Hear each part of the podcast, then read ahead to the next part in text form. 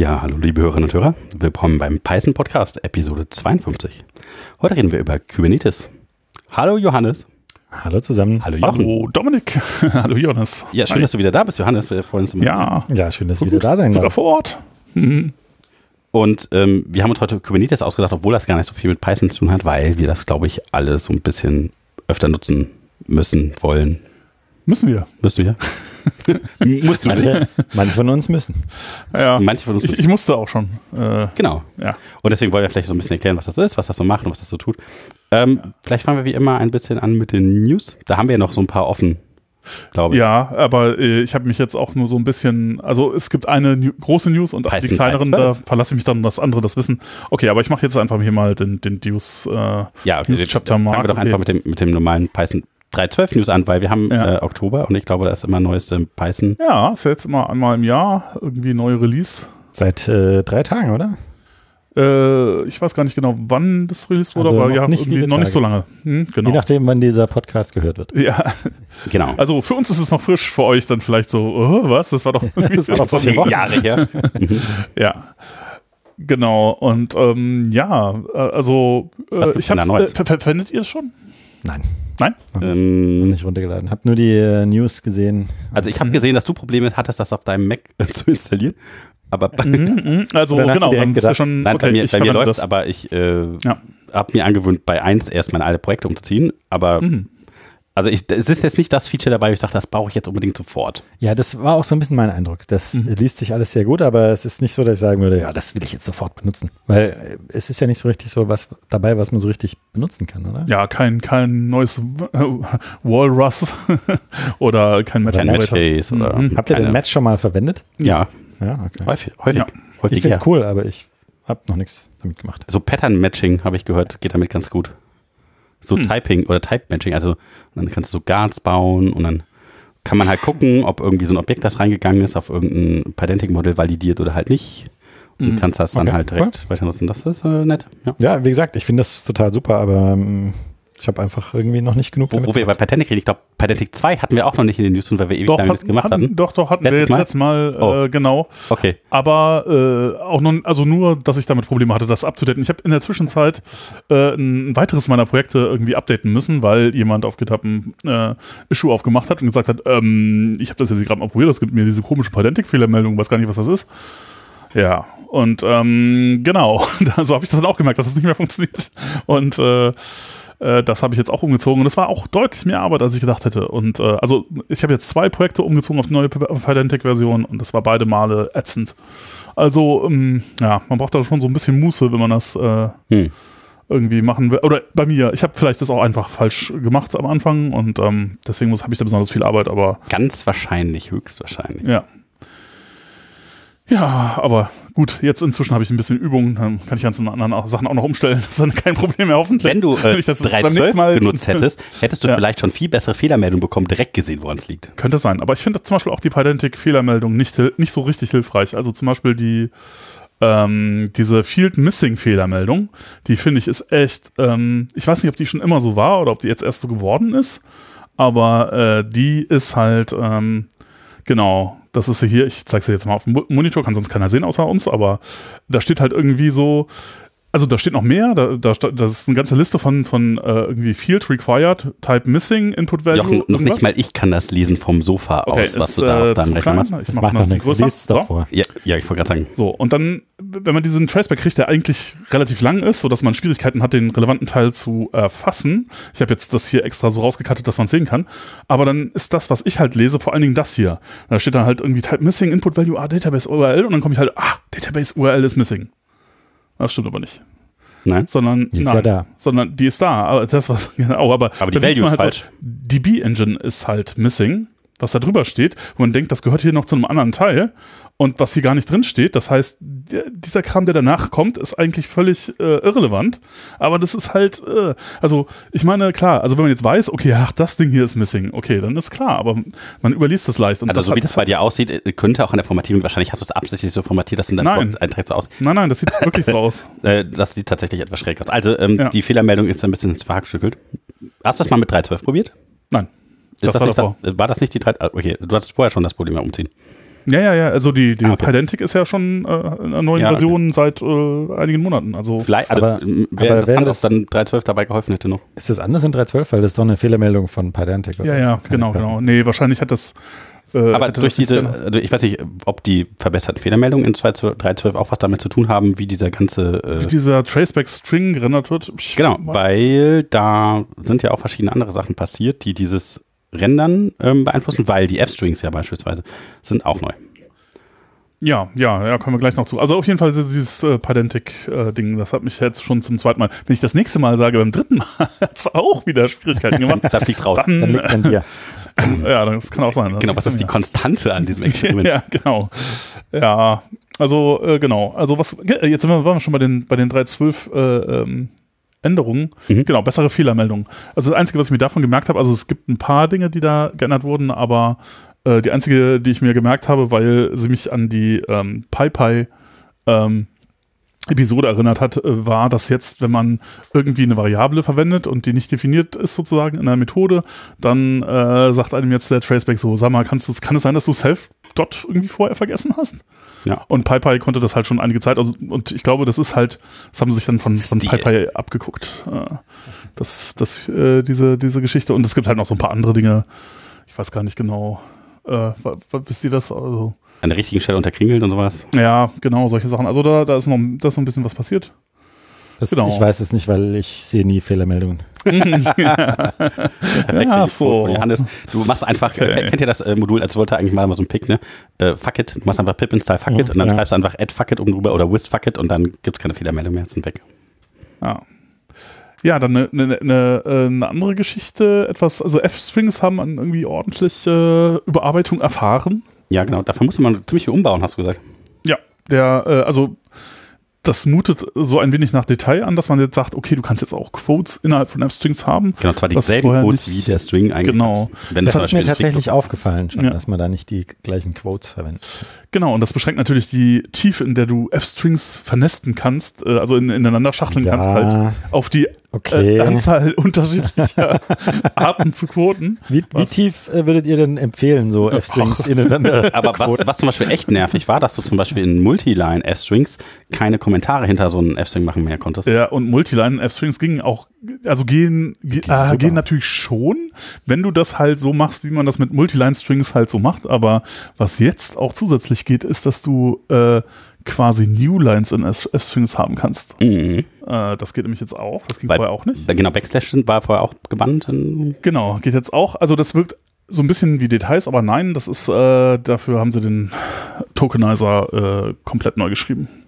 Der ist jetzt äh, rein in C implementiert und ähm, ist halt auch ein gutes Stück schneller, ist irgendwie 60% schneller als vorher und ähm, ja, das hat jetzt zur Folge, dass man F-Strings halt auch beliebig nesten kann und ähm, ja, all diese anderen Details jetzt auch gehen. Zeit, dass zum Beispiel Logging oder sowas mal umsteigt und auch mal F-Strings verwendet. Oh, äh, Ja, nein, da habe ich schon unterschiedliche Meinungen darüber gehört. Ja, also genau. Also ich auch, aber ich verstehe es noch nicht so genau. Also me- meine Meinung nach macht das Logging nicht, weil das nicht evaluiert werden soll, bevor es, wenn es nicht geloggt wird, auf dem falschen Level. Ja, das, also der, ähm, der Haupteinwand, den ich da gehört habe, äh, der kommt von Sentry. Und Sentry macht ja äh, Log Aggregation oder Error Log Aggregation. Und ähm, wenn du jetzt quasi dein, de, eine Fehlermeldung loggst und da deine Fehler äh, mit reinschreibst, dann ist das ja ein anderer String bei jeder dieser Fehlermeldungen. Das heißt, du kriegst keine Aggregation.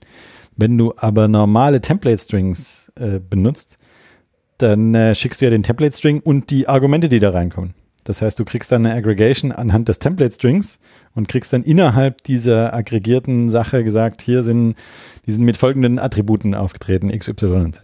Ja, okay, Und aber man, man könnte ja auch das, jetzt irgendwie äh, Sentry äh, erklären, dass sie das bitte anders aggregieren sollen und das da wieder rauspopeln sollen. Ah, gut, aber Und dann muss man du doch jetzt schon nicht wieder so bei Logging-Modul anpassen. Ja, dann bist du schon wieder bei so Sprachsachen, dass du sagst, Ja, das- das Login-Modul da ist musst du doch eh- rausfinden, wo die F-Attribute drin Ja, aber das Logging-Modul ist eh einigermaßen furchtbar mit Camel Case und sowas. Das ist alles eh bäh, bäh.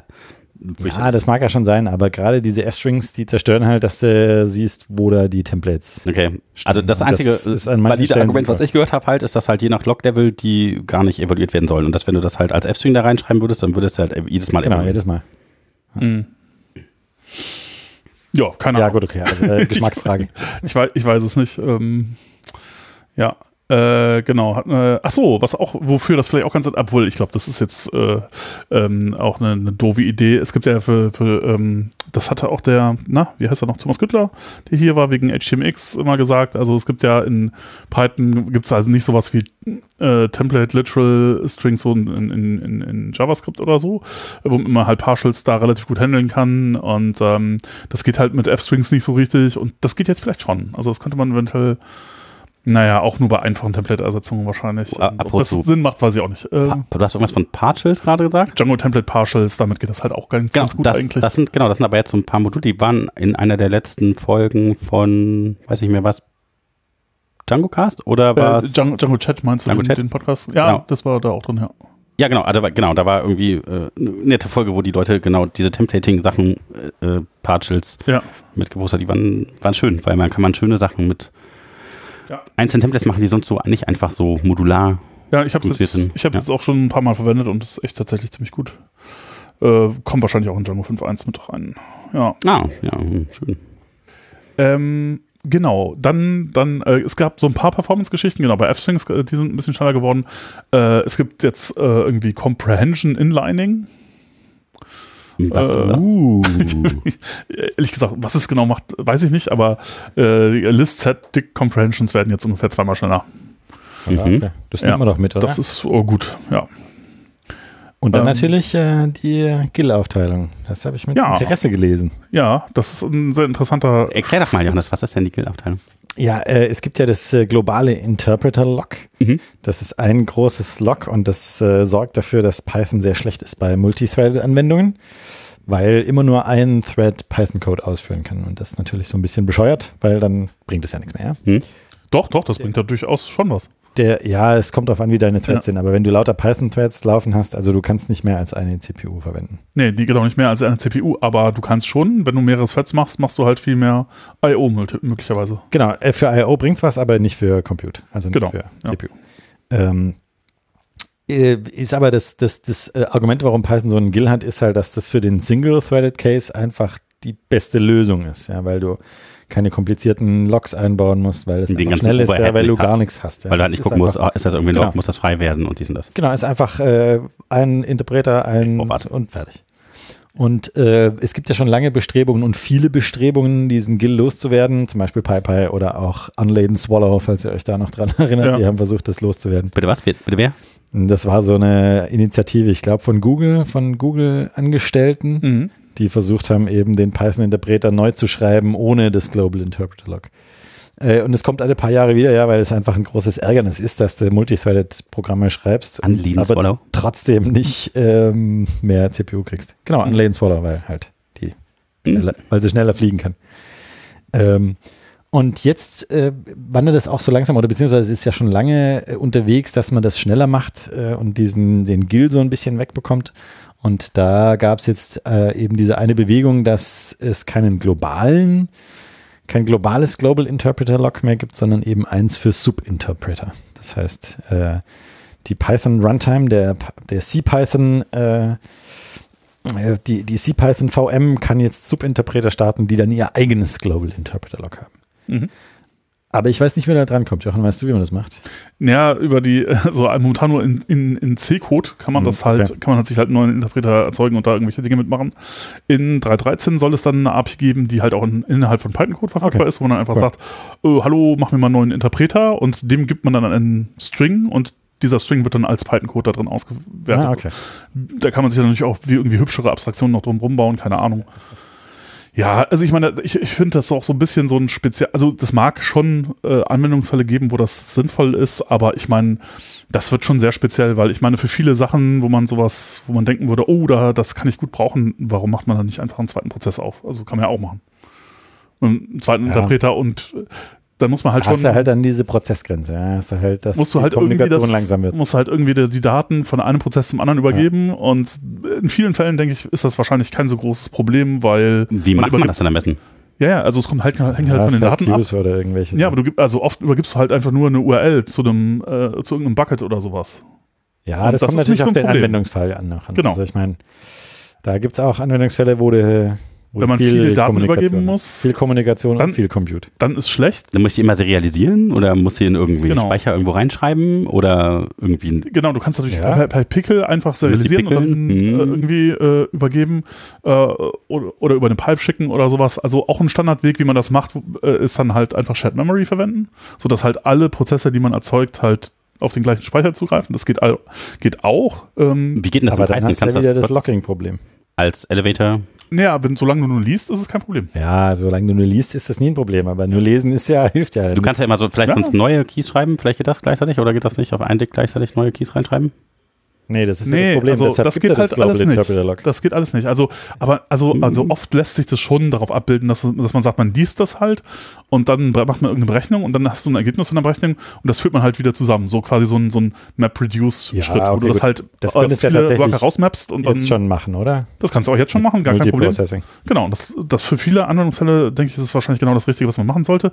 Und dann gibt es vielleicht so ein paar, bei denen äh, ist das, äh, geht das aus irgendwelchen Gründen nicht so gut und dann macht das mit den Subinterpretern halt irgendwie Sinn. Okay, das Aber muss man, du kurz NumPy erklären. verwendest, Also du machst irgendwie so ein Map-Reduce-Ding, um äh, die Computation auseinanderzudröseln und dann zusammenzuführen und wo schreibst du dann wieder was rein und wenn du sagst, du äh, Ja, du kriegst es halt wieder zurück. Du, also, und dann, je nachdem, wie groß das ist, was du zurückbekommst von der, von der Berechnung, kannst du es halt einfach auch wieder äh, irgendwie serialisieren und in deinem Masterprozess sozusagen wieder deserialisieren. Aber wenn das zu groß wird, dann schreibst du das halt und in den von, Prozess von in, wo in eine Datei. dere- re- derealisierst du das denn? Also von dem Shared Memory oder was machst du mit der Pipe? Was meinst du damit? Wie, also wo kommt das her? Nee, darum geht es Nein, ja nicht. Es geht ja nur darum, dass du in diesem Modell, was der Jochen vorstellt, nur zwei Synchronisationspunkte hast. Nämlich ganz am Anfang, wenn du es verteilst und ganz am Ende, wenn du es zusammenbringst. Ja. Und das bedeutet, dass es nicht so wichtig ist, wie schnell die Kommunikation ist, weil du die nicht die ganze Zeit verwendest, sondern du verwendest du die nur einmal en bloc. Genau. Wenn du jetzt aber so ein System hast, wo du, wo du zwölf Threads hast, die alle zehn Millisekunden miteinander kommunizieren, die irgendeine Nachricht Ja, schicken oder die. Queues schicken, sowas wie das Actor-Modell. Ja? Ja. Wenn du in Erlang sagst, jede Funktion ist ein Thread und du schickst jedes Mal bei jedem Funktionsaufruf schickst du eine Message rüber. Dann geht das nicht mehr, weil du dann eben über diese Prozessgrenze irgendwas haben musst, was innerhalb des Betriebssystems über die Prozessgrenze drüber geht und das ist üblicherweise langsam. Egal welche Technik du verwendest, ja, ob es Pipes sind oder Shared Memory oder Es Was ist weiß egal, ich, ja, geht gar nicht anders, weil du hast ja automatisch irgendwie Kontext-Switches dabei, wo, äh, Genau. es halt langsam wird. Aber die Frage ist halt, passiert das in der Praxis häufig? Weil ich würde sagen, also du hast üblicherweise einen von beiden Fällen. Du hast halt entweder den Fall, äh, du musst halt viel I.O. machen, aber du brauchst eigentlich keine CPU. Also wenn du jetzt sowas hast wie äh, eben so eine Webanwendung oder irgendwie eine Anwendung, die irgendwie so, weiß ich nicht, selbst sowas wie ein äh, irgendwie massiv paralleler Chat-Server oder sowas, der rechnet ja nichts aus. Also der schiebt ja nur irgendwie Bits und Bytes hin und her. Da brauchst du die mehreren CPUs eigentlich nicht. Ja, da, oder du kannst halt dann mehrere Prozesse starten, die dann halt alle, auf die du dann Load balance, die dann halt alle auf einer CPU hocken, ähm, aber die sich nicht miteinander unterhalten müssen. Oder du hast halt den Fall, wo du Number Crunching machen willst, aber da brauchst du dann eigentlich diese, diese ähm, Kommunikation nicht mehr. Das heißt, Also- Mandelberg Crunchy meinst du, du lässt dann doch auf- jedem Kern irgendwie einen Python-Prozess laufen und Du, du willst Um halt ein, ein Array von einem Petabyte irgendwie Zahlen sortieren oder sowas. Da, dafür muss. klassischer Anwendungsfall. Ja, ich weiß, das ist aber das, wo, womit man dann demonstriert irgendwie, dass man, dass man irgendwas parallelisieren kann oder so, ne? Ähm, ja, aber dafür brauchst du normalerweise keine, äh, keine Kommunikation zwischen den Dingern. Und ähm, ja, also dass man den Fall hat, dass man gleichzeitig Kommunikation viel hat und gleichzeitig äh, irgendwie ganz viel, äh, äh, äh, ganz viel Prozessor braucht. Also pff, äh, der ist, also, ist, also aus meiner Perspektive schon ein ziemlicher Nischenanwendungsfall. Ich meine, es wäre natürlich schön, wenn es einfach so gehen würde, aber Vielleicht, weil es nicht geht, Jochen. Ja, vielleicht auch, wenn es nicht geht, mag sein. Aber Wenn es einfacher gehen würde, würden wir das alle machen. ja, vielleicht. Ich weiß es nicht. Ja gut, auf jeden Aber Fall äh, gut, dass es geht. Bestrebungen in die Richtungen und Ja. äh, das ist doch schön. Genau. Also, Und- wie heißt das jetzt nochmal bei 3.12? Du hast gesagt, Teilgil? Also, ja, der äh, Sub, Sub-Interpreter. ja. genau, der Subinterpreter macht immer seinen eigenen Ja. Gil. Okay. Äh, Subinterpreter. Hm. dann, was haben wir denn noch? Ja, es gibt jetzt so ein paar äh, Typing ähm, Verbesserungen. Äh, also die, ich finde das, ich finde das ehrlich gesagt, da sagen mal alle so, ah, das ist so toll, weil jetzt geht das noch einfacher als vorher. Und ich denke mir, das, wie bitte, das war vorher einfach? Also mit dem Type war, Type Ja, und Aliases jetzt und noch einfacher. Jetzt geht's halt, ja, aber es ist halt, also da, wenn man sich da anguckt, wie die Signaturen von Funktionen aussehen, ähm, das sieht schon, also du definierst hier zuerst so ein, so ein äh, mit Type war irgendwie den Namen für einen generischen Type und dann äh, muss er, dann setzt er den noch irgendwie da ein und dann, also es ist schon, äh, also du hast auf jeden Fall ganz viele Klammern und ganz viele Doppelpunkte und komische Dinge. Und, Ich muss ähm, auch sagen, ich habe äh, den Fehler gemacht. Ich habe jetzt meinen Editor umgestellt auf die neue Linting-Variante mit äh, komplett MyPy auch drin und so. Mhm. Also normalerweise habe ich das immer nur beim Committen drüber laufen lassen, aber jetzt uh, es ist so ein bisschen nervig. Ja, äh, äh, sozusagen, äh, du, verwendest du dann MyPyD oder äh, Genau. ist da dann MyPyD immer Genau, die MyPy. Ja. Da, Ja. Der läuft halt dann so ein MyPy-Server und dann kann er mal fragen und dann mit den ganzen anderen Linting-Sachen halt auch. Und äh, ja, es ist äh, mehr gekringelt, als ich äh, dachte. Weil vorher war das immer schön sauber und aufgeräumt. Und Ja. ich finde es tatsächlich Ja. auch ein bisschen. Also, wenn man halt Module benutzt, die zum Beispiel falsch, falsch type hinten oder sowas, ja, also in Ja. Anführungszeichen, dann meckert MyPy halt direkt und du musst halt einfach nebenschreiben, dass er es ignorieren soll, weil das kommt halt aus dem Modul. Und das ist ja falsch, das kann ich jetzt ja nicht ändern. Oder ich kann halt den Type davon dann neu machen oder sowas. Also, Ja, oder eine Union draus machen, was aber dann eigentlich auch falsch ist, weil, hä, was soll das? ja. Ja, da müssen wir, Nervig. glaube ich, mal eine Episode drüber Ja, machen, oder? Typing-Episode müssen wir mal. Ja, ni- nicht nur eine, glaube ich, ja. ja. Da sind so ein Das wird eine paar. sehr lange Episode. Ja, ja, ja. Ja, also ich, ich gerade so bei generischen Types und so, die ich finde, das ist alles äh, Ja, wild. generic, also ja. und da muss man halt echt und Oder ja, auch Django Stubs oder sowas und äh, ja, jetzt ist es auf jeden Fall besser geworden. Ähm, aber also was man ist kann denn jetzt zum genau Beispiel, besser geworden? Ach man so, kann- es ist jetzt man besser. kann jetzt zum Beispiel sowas sagen wie, also wenn man jetzt äh, irgendwie irgendwo sagen will, Stern, Stern, KW Arcs oder so, was man ja mal, ähm, äh, äh, manchmal machen möchte, dann ist das ja irgendwie nicht gut zu typen. Annie. Äh, Ja, kann, kann man natürlich auch sagen, String Any, äh, Dict, äh, String Any, ja, aber äh, machen ja auch viele, aber das natürlich dann geht halt auch irgendwie so ein bisschen der Nutzen verloren. Also, was man jetzt tun kann, ist, sagt man, sagt KWArgs Doppelpunkt Unpack und dann zum Beispiel äh, eckige Klammer auf und dann gibt man den Namen von dem Type Dict an. Und dann in dem Type Dict definiert man dann sozusagen für jede, für jedes Keyword-Argument quasi den, den genauen Type. Oh, da könnte man auch eine Data Class reingeben oder sowas. Aber warum, Ja, äh, sieht ziemlich genauso aus wie eine Data Class, ja. Mhm. Warum definiert man die dann nicht direkt? Was ist dann noch der Sinn von Quark? Äh, wie willst du den hinschreiben? Kannst du nicht.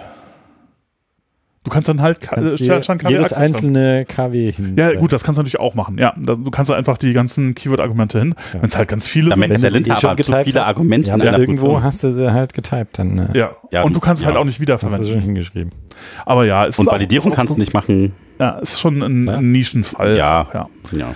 Ähm, und äh, genau, bei den, bei den äh, Generic äh, ähm, äh, Type-Geschichten äh, muss man jetzt auch nicht mehr irgendwie Type var und Type alias davor schreiben, sondern man kann halt irgendwie einfach Type nehmen als Keyword. Also als Statement und dann äh, irgendwie den Kram dahinter schreiben und muss auch nicht mehr den ganzen Kram importieren. Das funktioniert einfach so. Ja, also wenn man, wenn man drauf steht, dann ist das wahrscheinlich eine deutliche Verbesserung, aber ich weiß Ja, nicht. Ty- Type ist schon so ein bisschen Bloatware, oder? So Typing. Manchmal. So Ja, ich glaube, da Ja. müssen wir mal eine Episode.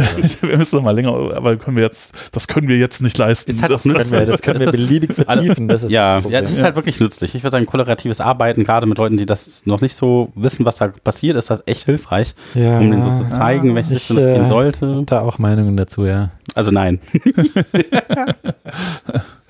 ja, äh, was, haben, was haben wir noch? Ah, coole kleine Verbesserungen, die aber, achso, ähm, äh, genau, auch noch zum Typing, weil das gehört auch noch nicht, äh, zum Typing dazu ist, es gibt jetzt einen Override-Dekorator.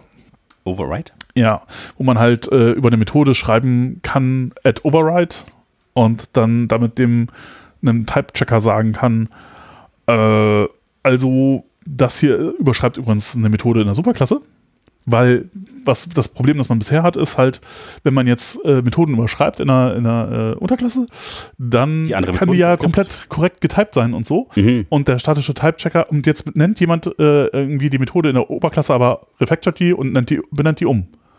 Mhm. Dann merkt der statische Type-Checker davon überhaupt gar nichts und alles stimmt. Du, das Verhalten ändert sich aber, Mhm. weil ja jetzt plötzlich irgendwie das nicht mehr überschrieben wird. Und ähm, ja, dann ist natürlich schlecht. Und ähm, Das heißt, du sagst explizit, hey, ich überschreibe hier eine Methode von einer. Genau, und sobald jemand in der Oberklasse äh, das Ding umbenennt, dann sagt dir der Typechecker, äh, sagt dir der statische Typechecker, öh, das ist überhaupt keine, das überschreibt überhaupt keine Methode mehr, hier ist irgendwas kaputt. Was vielleicht schon hilfreich ist. Ja, Ja, das tatsächlich findet man ein, zwei Bugs, ja. Boah, äh, genau, das, das noch, ich glaube, das wir mit dem Typ Typing-Zeugs dann durch. Genau. Äh, zu Dekoratoren. Ah, habt ihr das schon mal verwendet? Cached Property? Ja. Ich habe das mal in Django Ich habe das auch schon häufiger verwendet, genau. Ja, das ist weg. Warum? Es war kaputt.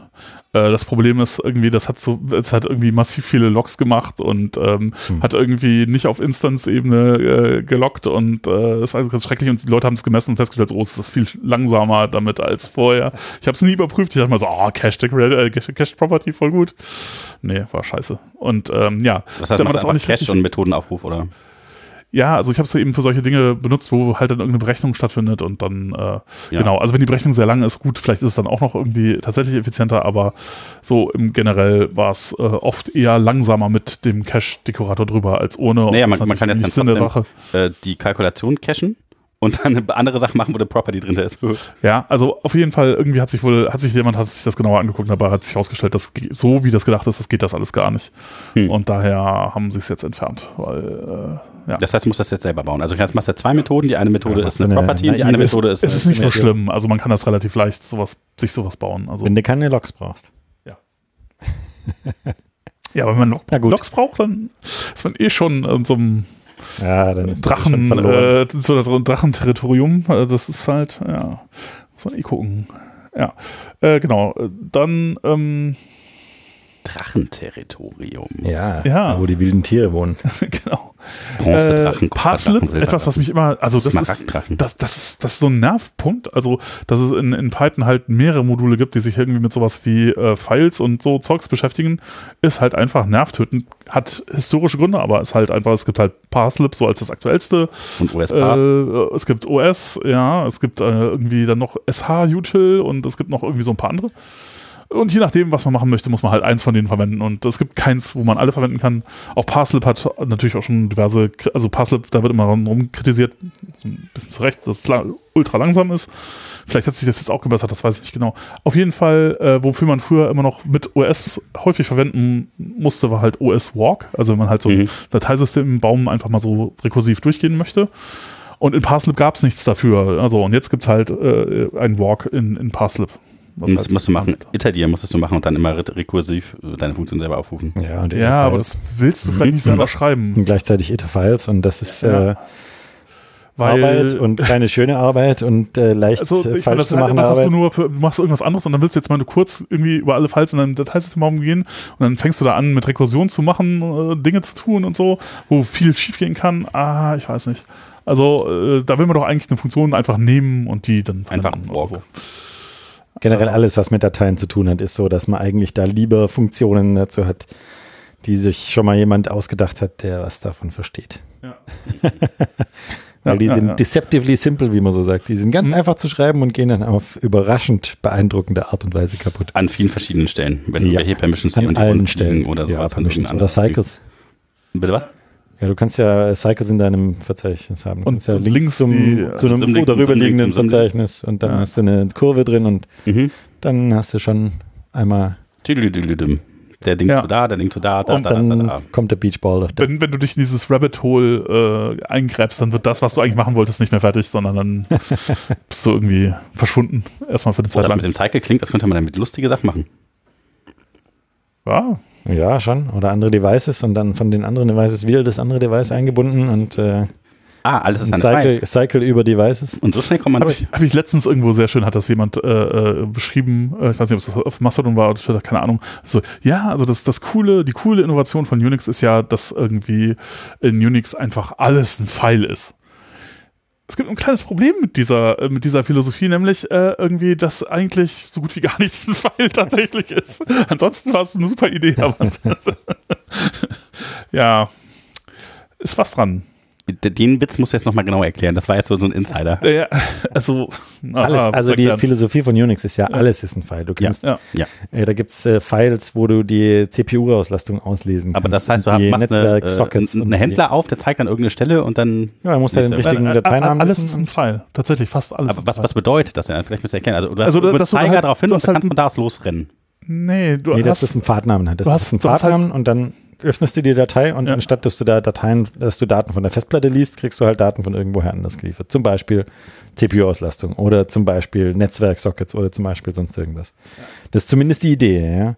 Dass wenn du halt den richtigen Pfad auf eine bestimmte, auf eine bestimmte Datei hast, ja, mhm. das ist gar keine Datei, sondern ein Socket an irgendeinen Das Ja. heißt, machst du einen Mount, machst Also Netzwerkverbindungen sind auch nur Files, irgendwie Geräte sind auch nur Files. Pipes sind So, auch nur kannst Files, halt zum Files Beispiel sind auch nur irgendwie, Pipes. äh, so eins der ersten Unix-Dinge, die man so macht, wenn, wenn Leute das nicht kennen, ist, man nimmt halt irgendwie die Shell, zum Beispiel Bash, sagt halt cat, äh, bin Bash oder äh, nach ähm, Größerzeichen äh, dev Audio. Ja, und dann kann man irgendwie dem Programm beim aus dem Lautsprecher tröpfeln zuhören. Äh, und solche Dinge. Mhm. Weil es und- auch nur eine Datei. Ja, und Mhm. also in, in, unter Windows oder MS-DOS äh, war das halt, das ist halt irgendwie, weil das Oh, war zu ja. aufwendig. Äh, also das ist ja auch von, von Unix inspiriert, aber das haben sie halt nicht so richtig implementiert, sondern da haben sie da so komische Dinge gemacht wie Laufwerksbuchstaben oder Device-Buchstaben. dass du Ja, halt und dann, so, so reservierte Namen. Du darfst Ja. keine Datei haben, die COM1 heißt. Auch unter Windows 11 noch nicht. Und das ist natürlich eigentlich total schrecklich. Ähm, aber ja gut, wenn man das nicht anders kennt, dann äh, fällt einem das vielleicht gar nicht so auf, aber äh, genau, äh, nur, genau, also diese, diese Philosophie, dass halt alles ein Fall ist und man alles gleich behandeln kann, ist eigentlich schon sehr cool. Und äh, ist eigentlich auch immer so ein Beispiel für eine sehr gelungene API, weil man halt fast, also ganz, ganz viel kann man damit erschlagen. Äh, und die API ist gleichzeitig einerseits sehr schmal oben. Also sozusagen, man, es gibt nur wenige Dinge, die man drauf machen kann, ne? lesen, schreiben, Hin und her an eine bestimmte Stelle spulen. Hm. Äh, äh, man kann aber wahnsinnig viel damit machen. Die ist halt total tief. Also die ist halt schmal und tief. Und das ist mal gut für eine API. Also schlechte APIs, äh, ah, worüber reden wir gleich? noch? Breit und flach. breit und flach, breit und flach. Was könnte ein Beispiel für eine sehr breite und sehr flache API sein? So, die so, weiß ich nicht, zum Beispiel Java äh, APIs irgendwie für File lesen, ne? Die sind halt scheiße. Die sind halt irgendwie, du musst halt tausend Klassen kennen und die konfigurieren und die ineinander stöpseln und willst eigentlich nur ein File lesen, ja? Und das ist halt irgendwie, ach. Und ähm, ja, äh, äh, ge- genau. So sozusagen, also das ist halt, äh, also Leute sagen mal, ah, das ist wirklich schön, ne? das ist eine schöne Abstraktion, das hat super funktioniert. Genau, man kann halt sagen, aber ein kleines Problem, es gibt ein kleines, kleines Detail, das nicht so richtig gut funktioniert, nämlich die meisten Sachen sind kein Fall und verhalten sich auch nicht so und ähm, daher Wie kriegt man das Äh, Problem heißt, du ein musst das da irgendwie gar da, da nicht- reinstopfen oder so, ein, so eine Spule bauen oder. Nee, das ist halt so ein bisschen, ja, das ist. Das stimmt auch irgendwo. Also es ist halt einfach, ja, es gibt halt, alles ist halt furchtbar. Ähm, was habe ich letztens, ich habe letztens ein Essay gelesen auf einer sehr schönen Domain. Die Domain heißt irgendwie äh, stilldrinking.com und da steht irgendwie Programming sucks oder so. Und da ist sehr schön aufgelistet, äh, was alles so schief geht und äh, warum eigentlich nie irgendwas funktioniert, warum wir alle keine schönen Dinge haben können. Kann man ja mal lesen. Ja, ich glaube, ich verlinke das mal in den Show. Ja, bitte, bitte. Das, äh, ja. den kenne ich auch noch nicht. Ja, der ist schon relativ alt inzwischen, der ist von 2014 oder so. Aber ja, ist immer noch genauso wahr wie damals. Er wird sich wahrscheinlich auch nie ändern. ja. Äh, das mit dem Audio muss ich auch mal ausprobieren. ja. Kann ich auch nicht. Äh, Redirect von Bash auf Audio. Genau, was auch äh, C- CPython benutzt jetzt auch Precommit. Ah, Auch nett. Precommit Also- sind die Hooks, die den Code automatisch äh, Genau, also so. blinden oder. Ja, also du kannst halt mit Precommit äh, irgendwie diverse Regeln aufstellen, die halt erfüllt sein sollen, damit, äh, ob, ob jetzt. Also zum Beispiel Black-kompatibel oder ich weiß nicht, Ja. war bei CPython ist jetzt in RNC, also irgendwie YAML-Syntax gecheckt wird oder das Ja, alle, okay. weiß ich nicht, das kann zu, falls zu groß sind oder weniger Bugs. Führt das zu weniger Bugs? Vielleicht. Naja, du kannst damit auch zumindest irgendwie relativ hart sicherstellen, dass äh, bestimmte Regeln eingehalten werden. Machst Und- du Pre-Commit bei deinen Projekten? Ja. Auch mit MyPy? Ja. Also mach Aber, ich, ja. ja, äh, mache ich auch. Also ich mache äh, Rough und MyPy und äh, iSort und Black Ja. und PyUpgrade und sowas. Ja, mache ich, mache ich auch. Also bis auf Rough, das benutze ich nicht, weil ehrlich gesagt, wenn man MyPy verwendet, ist es so langsam, dass alles andere egal ist. äh, Aber cached MyPy nicht nach dem ersten Durchlauf? Ja, mag sein. Ich weiß, ich habe immer die Erfahrung, dass immer, wenn ich mir denke, so, äh, ich habe doch jetzt auf diesen Knopf gedrückt, doofes PyCharm. Warum reagiert dieser, dieser Knopf ist ausgegraut und irgendwas tut es und dann gucke ich hoch, so und dann sehe ich, ah, CPU-Auslastung ist hoch. Hm, denke ich mir so, PyCharm. Und dann denke ich mir, nein, MyPy. und es dauert einfach lange und ähm, ja. Ja, also MyPy muss man ja irgendwie die, wenn das konfiguriert, die ganzen Dependencies da irgendwie mit angeben. Das ist fürchterlich alles. Ja, weil, weil das halt in einem eigenen Virtual Env alles stattfindet. Ja, aber warum und warum kann das das nicht selber äh, raffen aus der Pi-Project-Hummel oder sowas, wo man seine Dependencies hat oder wo auch immer die liegen oder also ich finde es auch. Tja, ähm, wo auch immer die liegen. ja, da kann man doch sagen, die, deine Dependencies liegen hier. Guck mal nach, das Format kennst du bestimmt. Nimm Ja. sie und bau da was mit. Ja, vielleicht, ich weiß es nicht, aber es ist auf jeden Fall nicht so. Aber CPython benutzt es jetzt, also das erhöht die Wahrscheinlichkeit, dass es nicht weggeht, das ist gut. Ja, also, dass sich jemand findet, der das dann halt weiter maintaint. Ähm, was auch noch schön ist, ist, oh, das ist total super. Ich weiß nicht, das habe ich in jedem Projekt gehabt und jetzt ist, äh, achso, ähm, äh, jetzt ist es halt quasi hoffentlich äh, gelöst. Ich habe in jedem Projekt irgendwie eine kleine Funktion, die ich dann auch immer von Projekt zu Projekt kopiere, weil es ist einfach zu wenig, um daraus irgendwie ein eigenes Paket zu machen oder so. Aber ich brauche es halt irgendwie, tatsächlich, in jedem Projekt baue ich halt irgendwie so ein Ding, dass mir eine, ähm, wenn so ein langes, äh, so eine lange Liste oder irgendwie ein, ein, langes Iterable kommt, was mir das halt so in Batches zerlegt, mit den, wo ich dann mit den Batches irgendwas mache. Brauche ich immer. Und also das, das heißt da, wo du am Ende wieder zusammenfügst oder so. Nee, einfach nee. in Stücke hacken. In, ja. in Viererblöcke, in Achterblöcke, in Zwölferblöcke. Genau, weil du willst halt zum Beispiel irgendwie alle, äh, willst immer 100 Dinger äh, gleichzeitig in die Datenbank oder immer in 100er Blöcken in die Datenbank schreiben. Ja, oder ausgeben. Oder ausgeben oder, oder sonst irgendwie was machen, aber du willst es halt nicht jedes Mal machen, sondern halt immer so. Genau, also ich brauche das irgendwie immer und ähm, habe dann irgendwie, bei mir heißt, heißt diese Funktion meistens so chunked oder sowas und äh, jetzt gibt es eine in, in, der, in Intertools, äh, die heißt Batched und die macht genau das. Also Aber ist die, ist die neu? Die ist neu. Ja, okay, ich dachte, da ja? gäbe es also sowas ähnliches. Habe ich auch schon mal gehört.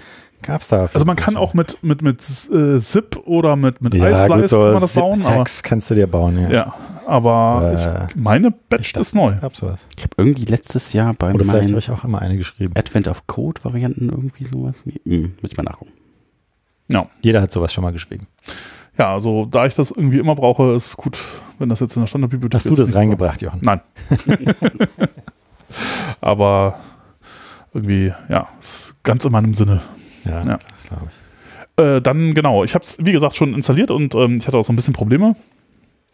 Also, äh, ich weiß nicht so ganz genau, woran diese Probleme liegen. Ist ja auch noch alles sehr frisch. Äh, ich habe sie bloß, ich stehe noch unter dem Eindruck, sie erfahren zu haben.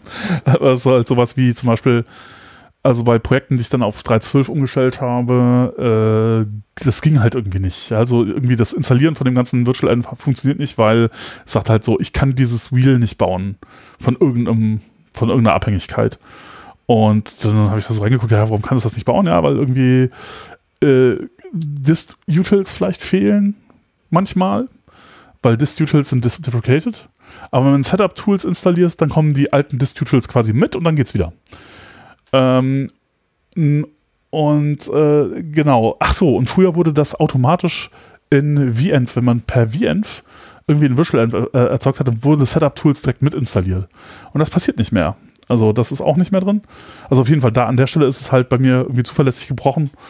Und ähm, wo es auch gebrochen ist, das fand ich etwas überraschend und ich habe keine Ahnung, ob das irgendwie so beabsichtigt war, ist, dass bei vielen äh, Abhängigkeiten, die halt nur noch eine Pipe Project Trommel mitbringen, aus der dann äh, die sozusagen steuert, wie den Wheel erzeugt wird, äh, das geht nur noch, wenn PyZMQ installiert ist.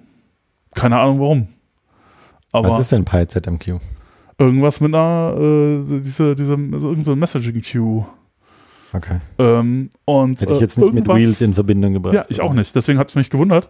Und zwar auch in einer relativ neuen Version. Und wenn man das halt nicht installiert hat, also ich muss jetzt eine Reihe von Projekten das Ding als Core-Abhängigkeit mit hinzufügen, weil ansonsten konnte man irgendwie die ganzen Abhängigkeiten nicht mehr installieren. In 3.12. In 3.11 geht's noch. Also keine Ahnung, was da genau das Problem ja. ist, aber naja. Hm. Ja. Vielleicht installiert das irgendeine Subdependency auf die äh, irgendwie hin. Ja, kann ich Klingt auf jeden Fall. So genau weiß ich jetzt nicht von, aber das ist halt etwas, über das ich gestolpert bin und wo ich auch gestolpert bin, aber das kann sein, dass das jetzt ein sehr spezifisches Mac-Problem ist. Ist halt auf dem M1 findet, äh, wenn man Python kompiliert mit Homebrew, das äh, statt der aktuellen OpenSSL-Version die OpenSSL-Version 1.1, wenn sie installiert ist. Und das geht dann schief, weil, ja, zu alt. Und wahrscheinlich ist das irgendein Fehler im Config, Configure-Skript oder so. Und wenn man äh, dann OpenSSL 1.1 entfernt und ähm, dann geht's. Ja. Äh, ja. Das möchte man ja eigentlich. Ja. Habe ich jetzt auch. Ich dachte dann, wenn man sagt, ah, entfern's mal, dann hat es mir gesagt, irgendwie ganz viele Pakete, die darauf basieren, unter anderem sowas wie Tmax und so und, und äh, diverse andere Geschichten, Image Magic, äh, LibHive, äh, so Sachen, wo man sagt, ah, das kann ich nicht deinstallieren, das ist da, da wiederum dependet zu viel anderes Zeugs drauf. Wenn man das alles deinstalliert, dann OpenSSL 1.1 entfernt und dann das nochmal installiert, dann äh, linkt das halt gegen die richtige OpenSSL. Ja, gut. okay, Also wahrscheinlich ist da auch wieder ein Fehler in irgendwelchen Configure-Skripten von Das ist doch ein Mac-Problem, oder? Kauft euch mal einen richtigen Computer. ja, äh, kann schon sein. Äh, genau, ja. Jetzt haben wir aber tatsächlich so ein bisschen News, also nur von 1312 gemacht und ähm, Ach ich glaube, nee. Wir, schon- ja. ja. wir müssen, äh, Wir müssen zum Thema. eine neue Folge Oh sonst irgendwie auch machen mit äh, News Ja. von Python 312. Wir machen, wir Und machen das nächste Mal mehr News. Ja, ähm, also eigentlich wollten wir ja über Kubernetes reden und ich glaube, wir hatten ähm, jetzt so eine neue Markierung und haben die ganzen News jetzt, wenn ihr noch dran seid und Kubernetes tun wollt. Oder übersprungen habt. 12 ist schon äh, auch relevant. Muss ich ja, das stimmt natürlich. Ja, also die anderen News dann später. Wir haben immer noch, ja, haben wir noch welche? Nee. Nee, gut. Ich nicht. Gut, dann äh, mal, sprechen wir jetzt über Kubernetes. Äh, Jo, ihr, Spannend. ähm, so ganz am Einstieg, was ist denn das? Das ist schwer zu sagen. Es ist schwer zu beschreiben, was Kubernetes eigentlich ist. Ähm, äh, das, ich, in, in wenigen Worten zusammengefasst würde ich sagen, das ist eine verteilte Runtime für Docker VMs.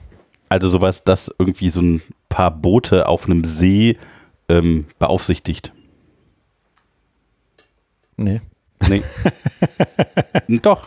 Also es ist so ein bisschen das, also ich glaube, ähm, wenn man sich das so vorstellt, dann laufen halt so bestimmte Boote, also Pods, äh, so, so Container halt. Äh, Das auf so einem- Containerschiff sozusagen. Mhm. Genau, auf so einem, ja, oder ich weiß nicht, ob das ein Schiff ist, vielleicht sind einfach so kleine äh, Nussschalen oder sowas auf so einem See rum. Und irgendwer guckt halt, dass die in der richtigen Reihenfolge da laufen und dass man damit Dinge anstellen kann. Also das ist ein Bild, was ich nicht, äh, was ich nicht in den Kopf kriege. Aber Okay. man kann es sicherlich so betrachten. Was ich, was ich auch schon mal, äh, ja, du sagst verteilte Runtime für, man könnte auch sagen, vielleicht ein Betriebssystem für eine Gruppe von Rechnern irgendwie. Dass man halt quasi ein, die kann man dann wie ein Ding ansprechen, obwohl es halt viele Rechner sind. äh, Ja, also das, das finde ich tatsächlich gar nicht so wichtig daran, sondern das Wichtige daran finde ich eigentlich, dass das ähm, weggeht von dem imperativen Modell, was Mhm. man ja so bei den, also wenn man Ansible macht, ja, dann sagst du, auf diesem Server soll jetzt das hier ausgeführt werden und auf diesem Server soll das hier ausgeführt werden. Das ist sehr imperativ, ja, du gibst an, was passieren soll. Mhm. Und äh, Kubernetes geht hin zu so einem äh, deklarativen Modell. Du Was sagst gar nicht mehr, soll. auf dem Computer soll das passieren, sondern du sagst, es soll drei Instanzen von dieser VM geben. Mhm. Also das ist vielleicht auch noch so einer der Zwecke, die Kubernetes am meisten irgendwie verwendet wird, dass du halt irgendwie so ein Load Balancing machen Ja, kannst und halt äh, Container skalieren kannst. Genau, dass du so skalieren kannst in horizontale Richtung, wenn du mehr Last kriegst oder sowas. Und dass du vielleicht so Ja, Releases machen kannst, eine- die ein Aspekt Rollen davon. sind oder so. Das ist ein Aspekt davon, dass du, dass du so Skalierungsthemen hast. Finde ich jetzt aber gar nicht tatsächlich so wichtig, sondern für mich ist eher wichtig, dass du so eine Abstraktion hast zwischen, ähm, was ist das Substrat, ja, also die Computer, die du hast, und was ist die Workload, also die Sachen, die du ausführen möchtest. Und so ein bisschen wie bei einer Datenbank. Ja? Bei einer Datenbank ist das Substrat die Festplatte und, und die Workload sind die Daten, die du drin hast. Und ich will eigentlich gar nicht selber entscheiden müssen, welche Daten wo liegen und wie die aufgebaut sind. Und deshalb nehme ich eine SQL-Datenbank, weil da sage ich einfach nur, hier sind die Daten und die haben folgende Eigenschaften, sorgt dafür, dass die gut sind. Und bei Kubernetes ist es genauso. Ja? Da sage ich, ich habe hier meine, meine Nodes, das sind die Computer, die ich habe, und äh, nimm die mal. Und dann komme ich von der anderen Seite und sage, äh, hier ist meine Workload. Ich brauche jetzt zwei VMs von der Sorte und fünf von der Sorte und sieben von der Sorte und die müssen so und so miteinander kommunizieren können. Sorg mal dafür. Also zweimal eine Datenbank, fünfmal eine Anwendung. Genau, und die müssen folgende Ports offen haben und die müssen folgenden Speicherplatz haben und die müssen miteinander kommunizieren können und die müssen so und so exposed sein und ähm, sorg mal dafür, dass das passiert. Ja, da steckt man halt quasi so ein bisschen Lego zusammen. Jein, du, du, du steckst es nicht selber zusammen, sondern du sagst hier, so soll das. Lego-Modell am Ende aussehen. Du schreibst eine Bauanleitung für ein Lego. Bau mal. Mhm. Und das ist das, was mich da eigentlich ähm, äh, dran reizt, dass du eben nicht mehr sagst, es soll etwas passieren, sondern du sagst, es soll ein Zustand erreicht werden. Ja. Und ähm, das beschreibt auch so ein bisschen das System, ja. Du, das beschreibt so ein bisschen, was Kubernetes überhaupt ist. Das ist eine Engine, die dafür sorgt, dass ein Zustand von VMs erreicht wird mit den gegebenen Ressourcen. Und das ist was Sinnvolles, das ist was Nützliches. Das ist nicht dann nützlich, wenn du eine VM ausführst oder wenn du einen Rechner hast. Ja. Das ist dann nützlich, wenn du 100 Rechner hast und 1000 VMs ausführen musst. Weil dann, wenn du das manuell machen möchtest, Ja, gut, das Dann fängst du halt ätzend, ja. Ja. dann äh, musst du irgendwelche Node-Gruppen machen und musst irgendwelche Verteilungsdinge machen und Affinitäten und Netzwerk, äh, äh, was weiß ich, ja. Ja. Und mit Kubernetes sagst du halt, einfach, ja, das ist jetzt in Anführungsstrichen gesetzt, sagst du einfach, hier sind deine Nodes. Und dann kommst du von der anderen Seite an die API ran und sagst, so, ich habe jetzt hier Workloads. Und zwar diese hier und diese hier und diese hier und diese hier und jetzt mach mal. Und idealerweise sorgt dann das System dafür, dass die Workloads, also die Images, die du laufen möchtest, auf diesen Knoten, die du hast, verteilt werden, so dass die alle ihre Anforderungen erfüllen und dass die Knoten trotzdem alle gut ausgelastet sind und gut verteilt sind. Und was weiß ich nicht, was man da alles noch einstellen kann. Mhm. Aber im Endeffekt ist es, wenn man das, also aus Anwendersicht, ja, aus, ja. aus Workload-Betreibersicht, ähm, ist das schon was relativ Simples. Du sagst halt, du beschreibst halt, wie dein, wie deine Workloads ausschauen sollen ja. und was du gerne am Laufen haben möchtest. Und auch wie viele, ja. Also wenn du so ein System hast, wo du 100 Nodes hast oder 1000 Nodes, ja, dann ist es leicht zu sagen, ich brauche jetzt 100 von diesen VMs oder 200 von diesen oder da ist jetzt gerade Last drauf, also mach die bitte hoch oder wieder runter. Mhm. Ähm, naja, das klingt natürlich erstmal sehr, sehr charmant, wenn man das einfach so, wenn man sagen kann, okay, ich abstrahiere von den konkreten Maschinen irgendwie. Da können unten können halt irgendwie Leute immer neue, äh, neue Maschinen in irgendwie Racks äh, stecken und ja, mein und Cluster wird halt größer. Kubernetes drauf installieren und, und den als äh, Node deklarieren. Genau, und äh, ich muss das alles gar nicht wissen. Und ich. Genau. Äh, und auch von den Operationen. Du gehst weg von den Operationen. Also eine Node mhm. braucht tatsächlich nichts anderes als ein installiertes System mit einem Kubernetes. Das weiß ich nicht genau, wie das, wie das eingerichtet wird, weil die, diese Operations-Seite habe ich noch nicht selber erlebt. Wir benutzen überall nur Managed, Managed Kubernetes. Ah, mm. Weil auch, wenn du, also das Lustige ist ja, ja, äh, das Argument gibt es ganz oft, äh, Google macht das, also machen wir das auch. Oh je. Und das Stimmt aber so nicht, weil ja, genau. Google hat mhm. halt bestimmte Anforderungen und andere ja. Firmen oder Projekte oder Teams haben halt andere Anforderungen. Wir haben ja bestimmt zwei Applikationen, dafür brauchen wir ein Kubernetes-Cluster. Ja, genau. Also wir haben, äh, wir haben hier zwei Server, dann mach doch mal ein Kubernetes-Cluster auf. Wir, wir wollen da vier VMs laufen lassen, mach doch mal ein mhm. Kubernetes-Cluster auf. Nee, das brauchst du nicht. Dafür brauchst du einen Server und da kann jeder Docker-VMs starten oder andere VMs, ja. ja. Das brauchst du dann, wenn du 1000 Rechner hast und 30 Teams, die 5000 VMs da drauf betreiben wollen. Weil dann willst du da nicht mehr händisch reingehen und sagen, ihr kriegt jetzt diese Server und ihr kriegt diese Server und ihr kriegt diese Server, sondern dann sagst du einfach, hier ist euer Quota und hier ist euer Quota und hier ist euer Quota. Ja. Und ihr dürft darauf starten, was ihr wollt, solange ihr in eurem Quota bleibt. Kurz, was ist ein Quota? Also ein Anteil von also, Rechenkapazität von. Genau, also du kannst, ähm, kannst Accounts, also es ist natürlich alles viel komplizierter, als es sich anhört, weil äh, genau wie bei Datenbanken, ja, eine Datei auf die Festplatte speichern ist easy, eine Datenbank betreiben ist nicht so easy. Ja. Und das kommt auch mit der Scale dazu, ja. Wenn du so eine gewisse Größe erreicht hast, wenn du halt mehr als fünf Teams hast oder mehr als zehn Teams hast, dann musst du da irgendwie Autorisierung drin haben. Und dann musst du auch dafür sorgen, dass sich die Teams nicht gegenseitig zu sehr auf die Füße treten können. Oder abschießen können. Oder, oder abschießen so. können, genau. Das heißt, dass ja. du darfst, musst verhindern, dass ein Team sagt, so, wir brauchen jetzt 100.000 VMs mit jeweils einem Gigabyte Speicher und dann ist dein ganzer Knoten nur noch ja. von diesen kaputten Sachen. Ich hatte, ich hatte so ein bisschen Gefühl, so meiner Erfahrung nach, ich hatte nicht so das Gefühl, dass mir das wirklich äh, dafür sorgt, dass mir niemand auf die Füße tritt, sondern eher so, dass ich die, die auf mir auf, also ich hatte immer noch die Schmerzen, als ob mir jemand auf die Füße getreten hätte aber ich kann die nicht mehr sehen, die das waren. Ja, genau. Das weil ist eine andere Administrationsgruppe. keine Operation. Es gibt eine Administrationsgruppe, die dann trotzdem alles da, ja. die Geisterkoordinate, genau. das Putzen und ja. sauber Aber machen. normalerweise, also um, um zu dem Normalzustand zurückzukehren, ja, normalerweise hast du halt dann da deine Teams drauf, die irgendwelche Accounts auf diesem Kubernetes-System haben und diese Accounts haben ein Quota, das heißt, die dürfen eine bestimmte Menge CPU anfordern und eine bestimmte Menge RAM anfordern. Ja. Und mehr äh, starten, mehr VMs starten kannst du halt nicht. Du kannst dem System sagen, starte bitte mehr VMs und dann sagt das System, nee, ich kann nicht mehr VMs starten, weil dein Quota aufgebraucht ist. Mhm. Mhm. Und ja, auch das kann zu Schmerzen äh, führen, ja. ja. dass du halt sagst, okay, wir brauchen aber mehr und es geht nicht mehr. Nur das Problem hattest du vorher auch, ja, wenn du hier die drei Server hattest und die sind halt voll. Ja, aber es gibt, es gibt auch, bist du höchstens noch selber dran schon. Es gibt schon Probleme, die man kriegt, die, man, die ich so sonst nicht kenne. Also die ich halt ohne Kubernetes äh, nicht habe. Mhm. Ähm, zu, äh, weil diese Abstraktion halt doch irgendwie leaky ist. Ich meine, wie alle Abstraktionen ja, so ein bisschen. Äh, also zum Beispiel etwas, was halt äh, irgendwie, oder, ich meine, keine Ahnung, vielleicht gibt es auch irgendwie eine tolle Lösung für, aber was halt, was ich halt schon irgendwie ätzend fand, ist halt, dass du eben, wenn du jetzt viel Zeug betreibst, dann kannst du ja nicht irgendwie allen Sachen irgendwie ganz viel Ressourcen geben, weil sonst sagt der Cluster nee, dir so, äh, ja, du hast jetzt hier schon so halt dicke, das geht nicht. Das heißt, du überlegst dir dann so, okay, naja, also eigentlich braucht ja dieser Transit, das braucht ja gar nicht so viel, das auch nicht. Dann, kann man das so, dann setzt man die Ressourcen darunter Ja, da hast du zu Und- wenig äh, Ressourcen gehabt. und dann- Da war dein Quota zu niedrig, Jochen. Ja, äh, und, und dann äh, passieren aber im Betrieb so Dinge, wo man dann halt mal kurzfristig ein bisschen mehr braucht. Ja. Und dann zum Beispiel Hauptspeicher. Und dann killt es das einfach weg. Oh. Und Ja. äh, das ist halt Und, und das nicht ist dann, so nett irgendwie. Das ist dann tatsächlich das Interessante, was da passiert, weil das System äh, kompliziert genug ist, findest du auf einmal die Ecken und Kanten. Also Ja. zum Beispiel, dass du, äh, dass du zwei Limits hast. Ja, du hast ein Requests-Limit und ein, äh, und ein Limit-Limit. Mhm. Äh, du forderst, äh, du brauchst mindestens so viel RAM Ja. und aber auf keinen Fall mehr als so viel. Ja. Und manchmal brauchst du es halt aber doch. Ja. Und diese Worte bedeuten auch nicht das, was sie bedeuten, sondern dieses Requests, wenn du zwischen dem Requests und dem Limit bist, dann heißt es, dass der, dass Kubernetes diese VM abschalten darf, Mhm. Um, weil du ja kill, über um. dem Requests drüber bist. Du bist über das, was du angefordert hast.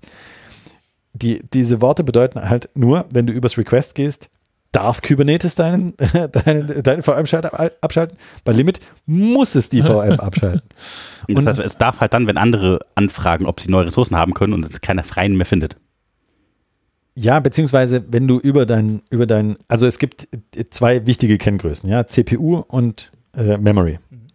Und äh, für jede der beiden kannst du angeben, wie viel du requestest, also wie viel du anforderst und wie viel du maximal benutzen wirst, also wie viel du am Limit hast.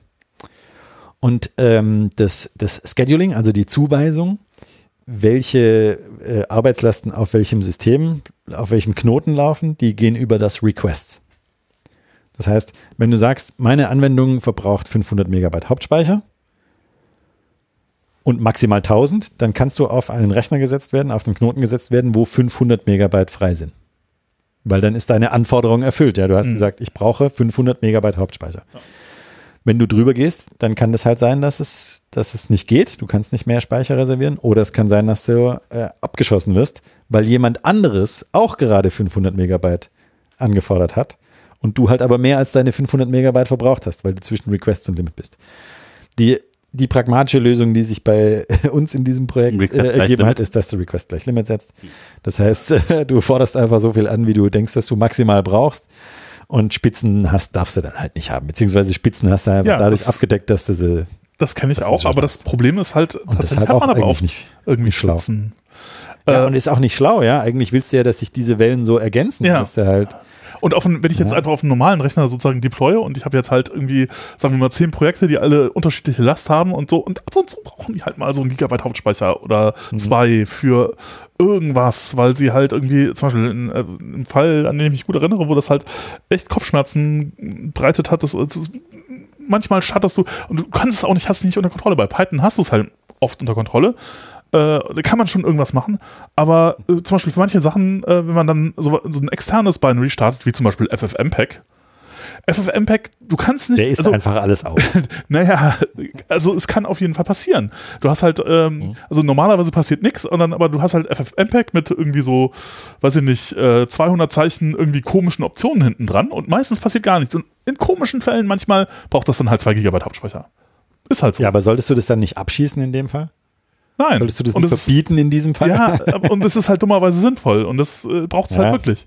Und jetzt kann man natürlich dann irgendwie, keine Ahnung, FFmpeg irgendwie sich angucken und schauen, wo ist denn da das Problem. Mhm. Aber äh, ja, aber wie geht man denn mit so einem Fall um? Also ich, auf, wenn ich einfach auf eine normale Maschine deploye, dann das, das gleicht sich alles aus, das ist kein Problem. Wenn da mal ein Prozess mit ein bisschen mehr Hauptspeicher äh, läuft, ist nicht schlimm, ja, das dauert auch nicht so lange, dann ist es wieder gut.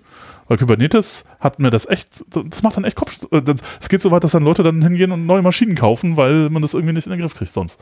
Und das ist halt schon Ja, irgendwie so, wenn ich denke so, ja, ge- genau, aber dann denke ich so, also irgendwie kann das doch nicht die Lösung sein, oder? Also, hm, ja. Weil man braucht es ja tatsächlich eigentlich nicht. Also es Ja. ist halt nicht so, dass man, also, hm, ja. Ja, musst du eigene, eigene Pods starten mit FFmpeg drin. Ja, ja, genau, das kann man natürlich dann auch machen. Kurzlebige. Du kannst dann halt irgendwie so dir spezielle, äh, oder das Mhm. Problem hast du dann natürlich auch, wenn du Spezialhardware hast, sowas wie GPUs oder sowas. Ja, gut, auch. klar, die musst du natürlich Aber auch dann verwalten können. geht auch so ein bisschen der ganze Vorteil irgendwie so ein bisschen wieder verloren, weil äh, dann muss ich ja doch wieder um die ganze Ja, klar. Äh, Die Annahme ist halt, dass du, dass du viele, sag ich mal, gleichbreiige Arbeitslasten hast, Ja. die du, wo es nur darum geht, die irgendwie so mehr oder weniger gleichmäßig zu verteilen. Ja. Und dann ist das großartig. Ja, Dann gut, ist das gut wirklich okay. super. Ja.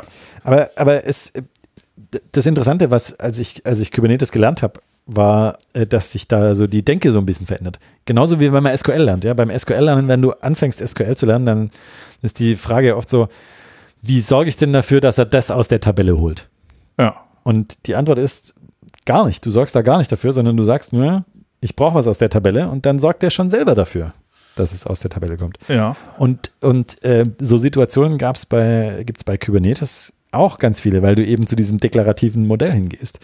Zum Beispiel, eine der schönsten ersten Lernerfahrungen war, wie sorge ich denn dafür, dass diese Maschine neu gestartet wird?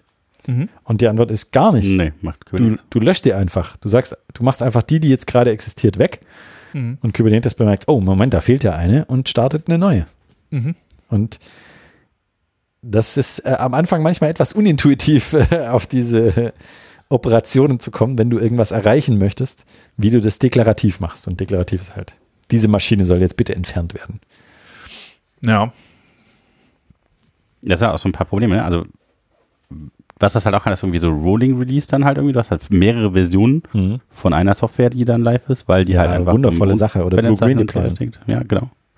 Also, du hast keinerlei Verzug mehr zwischen neuer Version, also gefühlt, und äh, 10% laufen noch auf der alten Version oder schon auf der neuen und dann schalten die ab, wenn die Prozesse irgendwie fertig sind, alte Maschinen ab und neu halt irgendwie rein. Aber das ist ja auch irgendwie ein bisschen blöd ja, an aber, verschiedenen also Stellen. ich, äh, Ja, aber ist doch eine großartige Sache. Ja, Es ist gab es einen, große- einen super Artikel zu Blue-Green Deployments mit Django. Da hast von du halt, Marius Feliciak, Genau. äh, einen der Fellows, ja. wird in den äh, Shownotes erscheinen, ähm, wo du halt ganz arg darauf achten musst, dass du deine Datenbankmigrationen so machst, Ja. dass Ja. du quasi bei jedem Übergang beide Versionen betreiben kannst. Ja, genau, das ist ja genau das Problem. Was machst du Migration in Django und dann ist irgendwie ein Ja gut, also ich meine, Feld in es, der Tabelle auf einmal es neu. äh, steht dir ja frei, das anzuhalten und dann die Migration zu machen und dann neu zu starten. Das darfst du ja machen. okay, ja, Ja, also aber neu, so, neu, ist ja kein, neu ist ja kein Problem. Also Problem ist halt eher, wenn eins wegfällt oder so, ne? Weil dann, Genau. Aber wie gesagt, Aber- diese, dieser Mechanismus kannst du ja immer noch machen. Du kannst ja alle anhalten und äh, Das kann man- Migration machen und alle neu starten. Das ist ja kein, kein Ding. Ja. Nur, was du jetzt auch noch machen kannst, ist eben diese, ja, zum Beispiel ein Rolling Release oder ein Blue-Green Deployment. Ähm, Rolling Release, ich glaube, wir müssen das erklären, ja. Ich Mhm. wusste diese Worte auch nicht.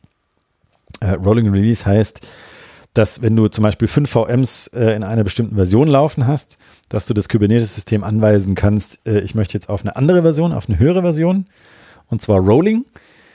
Das heißt, er wird die VMs nach und nach abschalten Genau. und nach und nach die neuen zu dass halt immer Das eine gewisse Lasse stoppen, erfahren ist. Genau. Dann eine neue hochfahren. Und erst wenn die neue hochgefahren die ist, wird die nächste da, alte kommt die gestoppt. nächste dazu. Ja, mhm. Genau.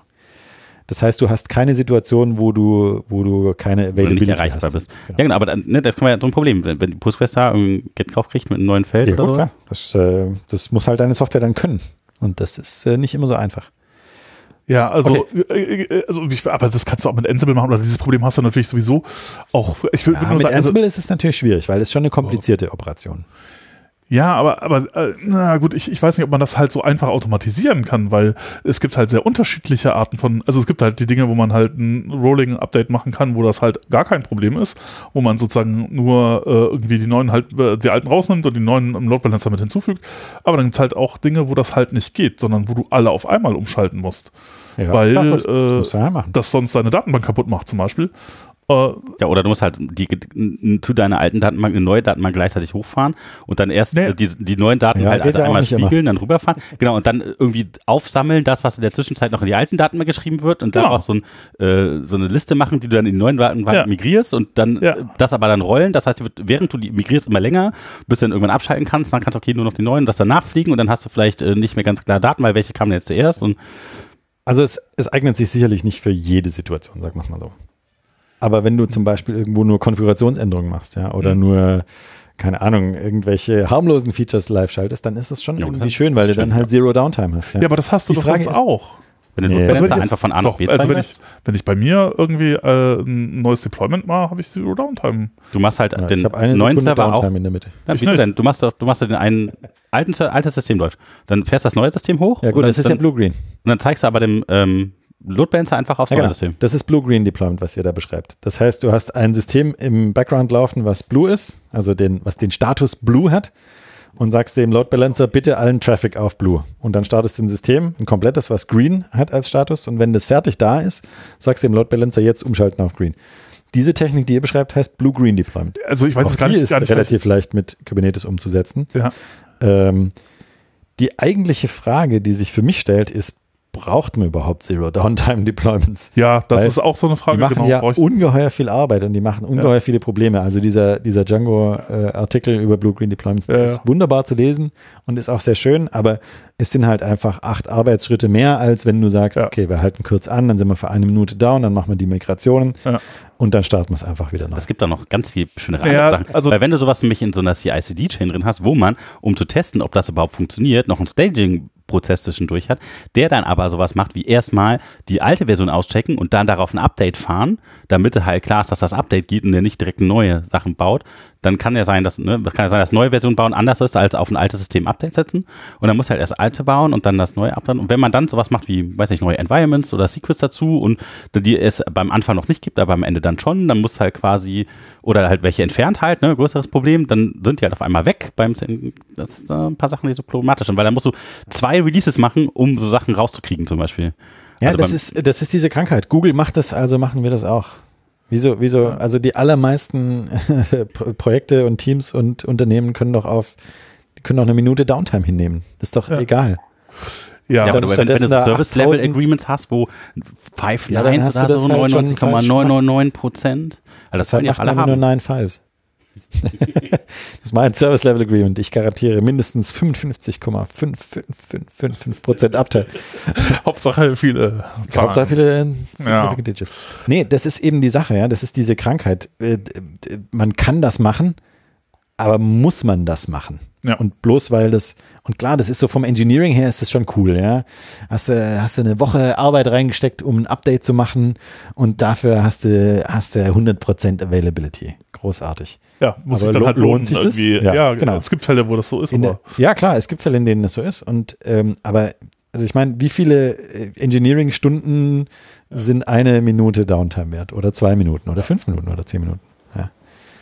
Ja. ja. Also Und das ist eine, ist eine Frage, die man sich stellen muss. Und bloß weil man das kann und weil die Techniker das machen wollen, Ja. ich zähle mich da ja auch dazu, ja. Ich Mhm. möchte auch gerne so ein cooles Deployment-System bauen, wo du Zero Downtime hast und Ja. 100% Uptime und dann geht es aber leider doch nicht, weil du irgendwo WebSocket verbindest. Naja, ich, ich hätte ja auch mit dem, mit dem operativen Teil von so größeren Systemen schon irgendwie intensiveren Kontakt äh, irgendwie vor langer Zeit. Aber äh, Damals, damals, äh, als wir noch jung waren. Aber also äh, sozusagen mein Bauchgefühl aus der Zeit würde sagen, es gibt so viele unterschiedliche Arten von Dingen, die man tun muss. Das kann man unmöglich irgendwie abstrahieren. Das ist, und das ist halt von der Hardware auch abhängig, die da drunter liegt. Das ist halt, dass man das wegabstrahieren kann. Aber Jochen, Google Scheint macht das mir- doch auch. Ja, und du kannst doch Ja, einfach ja. einen Managed Kubernetes Cluster kaufen, dann kannst du einfach zwei Pods hochschreiben und die, da kannst du so einen Schieberegler in deinem Webinterface einstellen, der sagt dann sieben Pods von 8 bis 10 Uhr und Ja, ja. äh, ich meine, danach Oder Load Balanced 50, auch. Wenn die ja. CPU-Auslastung über Ja, das- 50% steigt, Ja, dann aber- skalierst du hoch. Geil. Okay, es kann sein, dass man das heutzutage alles nicht mehr braucht, aber was wir zum Beispiel damals hatten, so auch bei diesen Load-Balancing-Geschichten, ist halt sowas, was ist denn jetzt, wenn dein, deine Netzwerk-Konnektivität asymmetrisch ist? Und du kannst Hast du halt, nicht mehr, du hast hast halt so viel Traffic. ja, genau, aber jetzt muss dann halt, du musst ja alle gleich behandeln können. Jetzt musst du Aber erstmal bitte wieder ist kurz erklären, was das denn bitte naja, du hast halt so eine, Netzwerk so eine natürliche äh, Asymmetrie in dem Verhältnis von, wie viel Daten kommen rein, wie viel gehen raus bei Web. Weil es kommt, halt einfach viel weniger rein, als rausgeht. Ja. Äh, also ein Request ist viel kleiner als die Antwort auf einen Request. Antwort auf einen Request viel größer. Ja, üblicherweise, ja. Üblicherweise ja. Ähm, so, das heißt, ähm, genau, dieses, also dieses, deswegen haben bis bei, bei DSL, äh, also wenn man halt sich überlegt, okay, wie kann ich denn jetzt äh, das halt ähm, noch okay aussehen lassen, obwohl es eigentlich nur Klingeldraht ist, dann macht man das halt so asymmetrisch. Ja. Äh, und auf der anderen Seite hat man diese Asymmetrie, äh, Asymmetrie aber auch. Und äh, das kann man dann jetzt dann halt zum Beispiel so nutzen, dass man ähm, dass man halt irgendwie das rausgehende Interface ist halt einfach viel dicker als das reinkommende, weil reinkommen tut ja nicht so viel. Und dann kannst du zum Beispiel auch, so- also wenn du jetzt so viel Traffic hast, dass du den eigentlich gar nicht mehr load balancen könntest, weil das ist zu viel für, damals war das halt ein Gigabit oder so, mehr war halt, äh, kriegte man halt nicht hin. Äh, und äh, ja, äh, so, heute geht wahrscheinlich ein bisschen mehr, aber äh, so, das, das geht halt nicht. Dann ist es aber kein Problem, weil ich muss ja nur den reinkommenden Traffic load balancen können. Und der rausgehende Traffic, äh, der geht halt dann über so ein, so ein Fake äh, Interface raus und das landet dann halt alles irgendwie, und das kann halt deutlich dicker sein, das ist dann kein Problem. Ähm, und also sowas geht dann ja alles schon nicht mehr. Ne? Das kannst du gar nicht mehr machen, weil äh, also du musst ja dann alle gleich behandeln können. Und der Load Balancing geht ja auch nur so, dass also es kann ja nicht so sein, dass beim Load Balancing oder ich denke mal so in Kubernetes kann es ja nicht sein, dass die Pakete über den einen Weg rein und über den anderen Weg rausgehen oder sowas, was man ja an der Stelle gerne halt also Ingress und Wirst du ja vielleicht über Netzwerk-Policies schon irgendwie hinkriegen. ich Keine weiß es nicht, aber mir, mir scheint das so, als ob das irgendwie da implizit mit drin wäre, dass das irgendwie alles schon egal ist, wenn das über das Netzwerk geht und das ist kein Problem. Ja, Netzwerk hast du immer genug. Ja, genau. Und das glaube ich nicht. Äh, Also, dass das keinen Unterschied macht. mh. Ja, also, okay, ich weiß es nicht. Aber ich habe ich hab so den Verdacht, dass das dann doch vielleicht irgendwann liegt. Ja, es aber. tropft und also- ölt und Eine, eine sehr schöne Sache ist halt, dass du wirklich diese Trennung hast zwischen, ähm, also aus, äh, ich bin ja als, als, als Softwareentwickler ja bin ich ein Anwender von dem System. Ja, Und ich kann einfach die, den Betrieb des Systems wegdelegieren. Und ich kann sagen, hier, ich gehe zu Amazon und kaufe mir einen Managed äh, Kubernetes Cluster. Oder ich gehe zu Azure und kaufe mir einen Managed Ja. äh, Kubernetes Cluster. Und dann ist es sehr einfach. Ich kann dann einfach sagen, hier sind meine Workloads und sorgt bitte dafür, dass das läuft. Ja. Und brauche mich darum einfach nicht mehr kümmern. Und klar bezahle ich da zu viel. Das ist bei Amazon immer so, ja.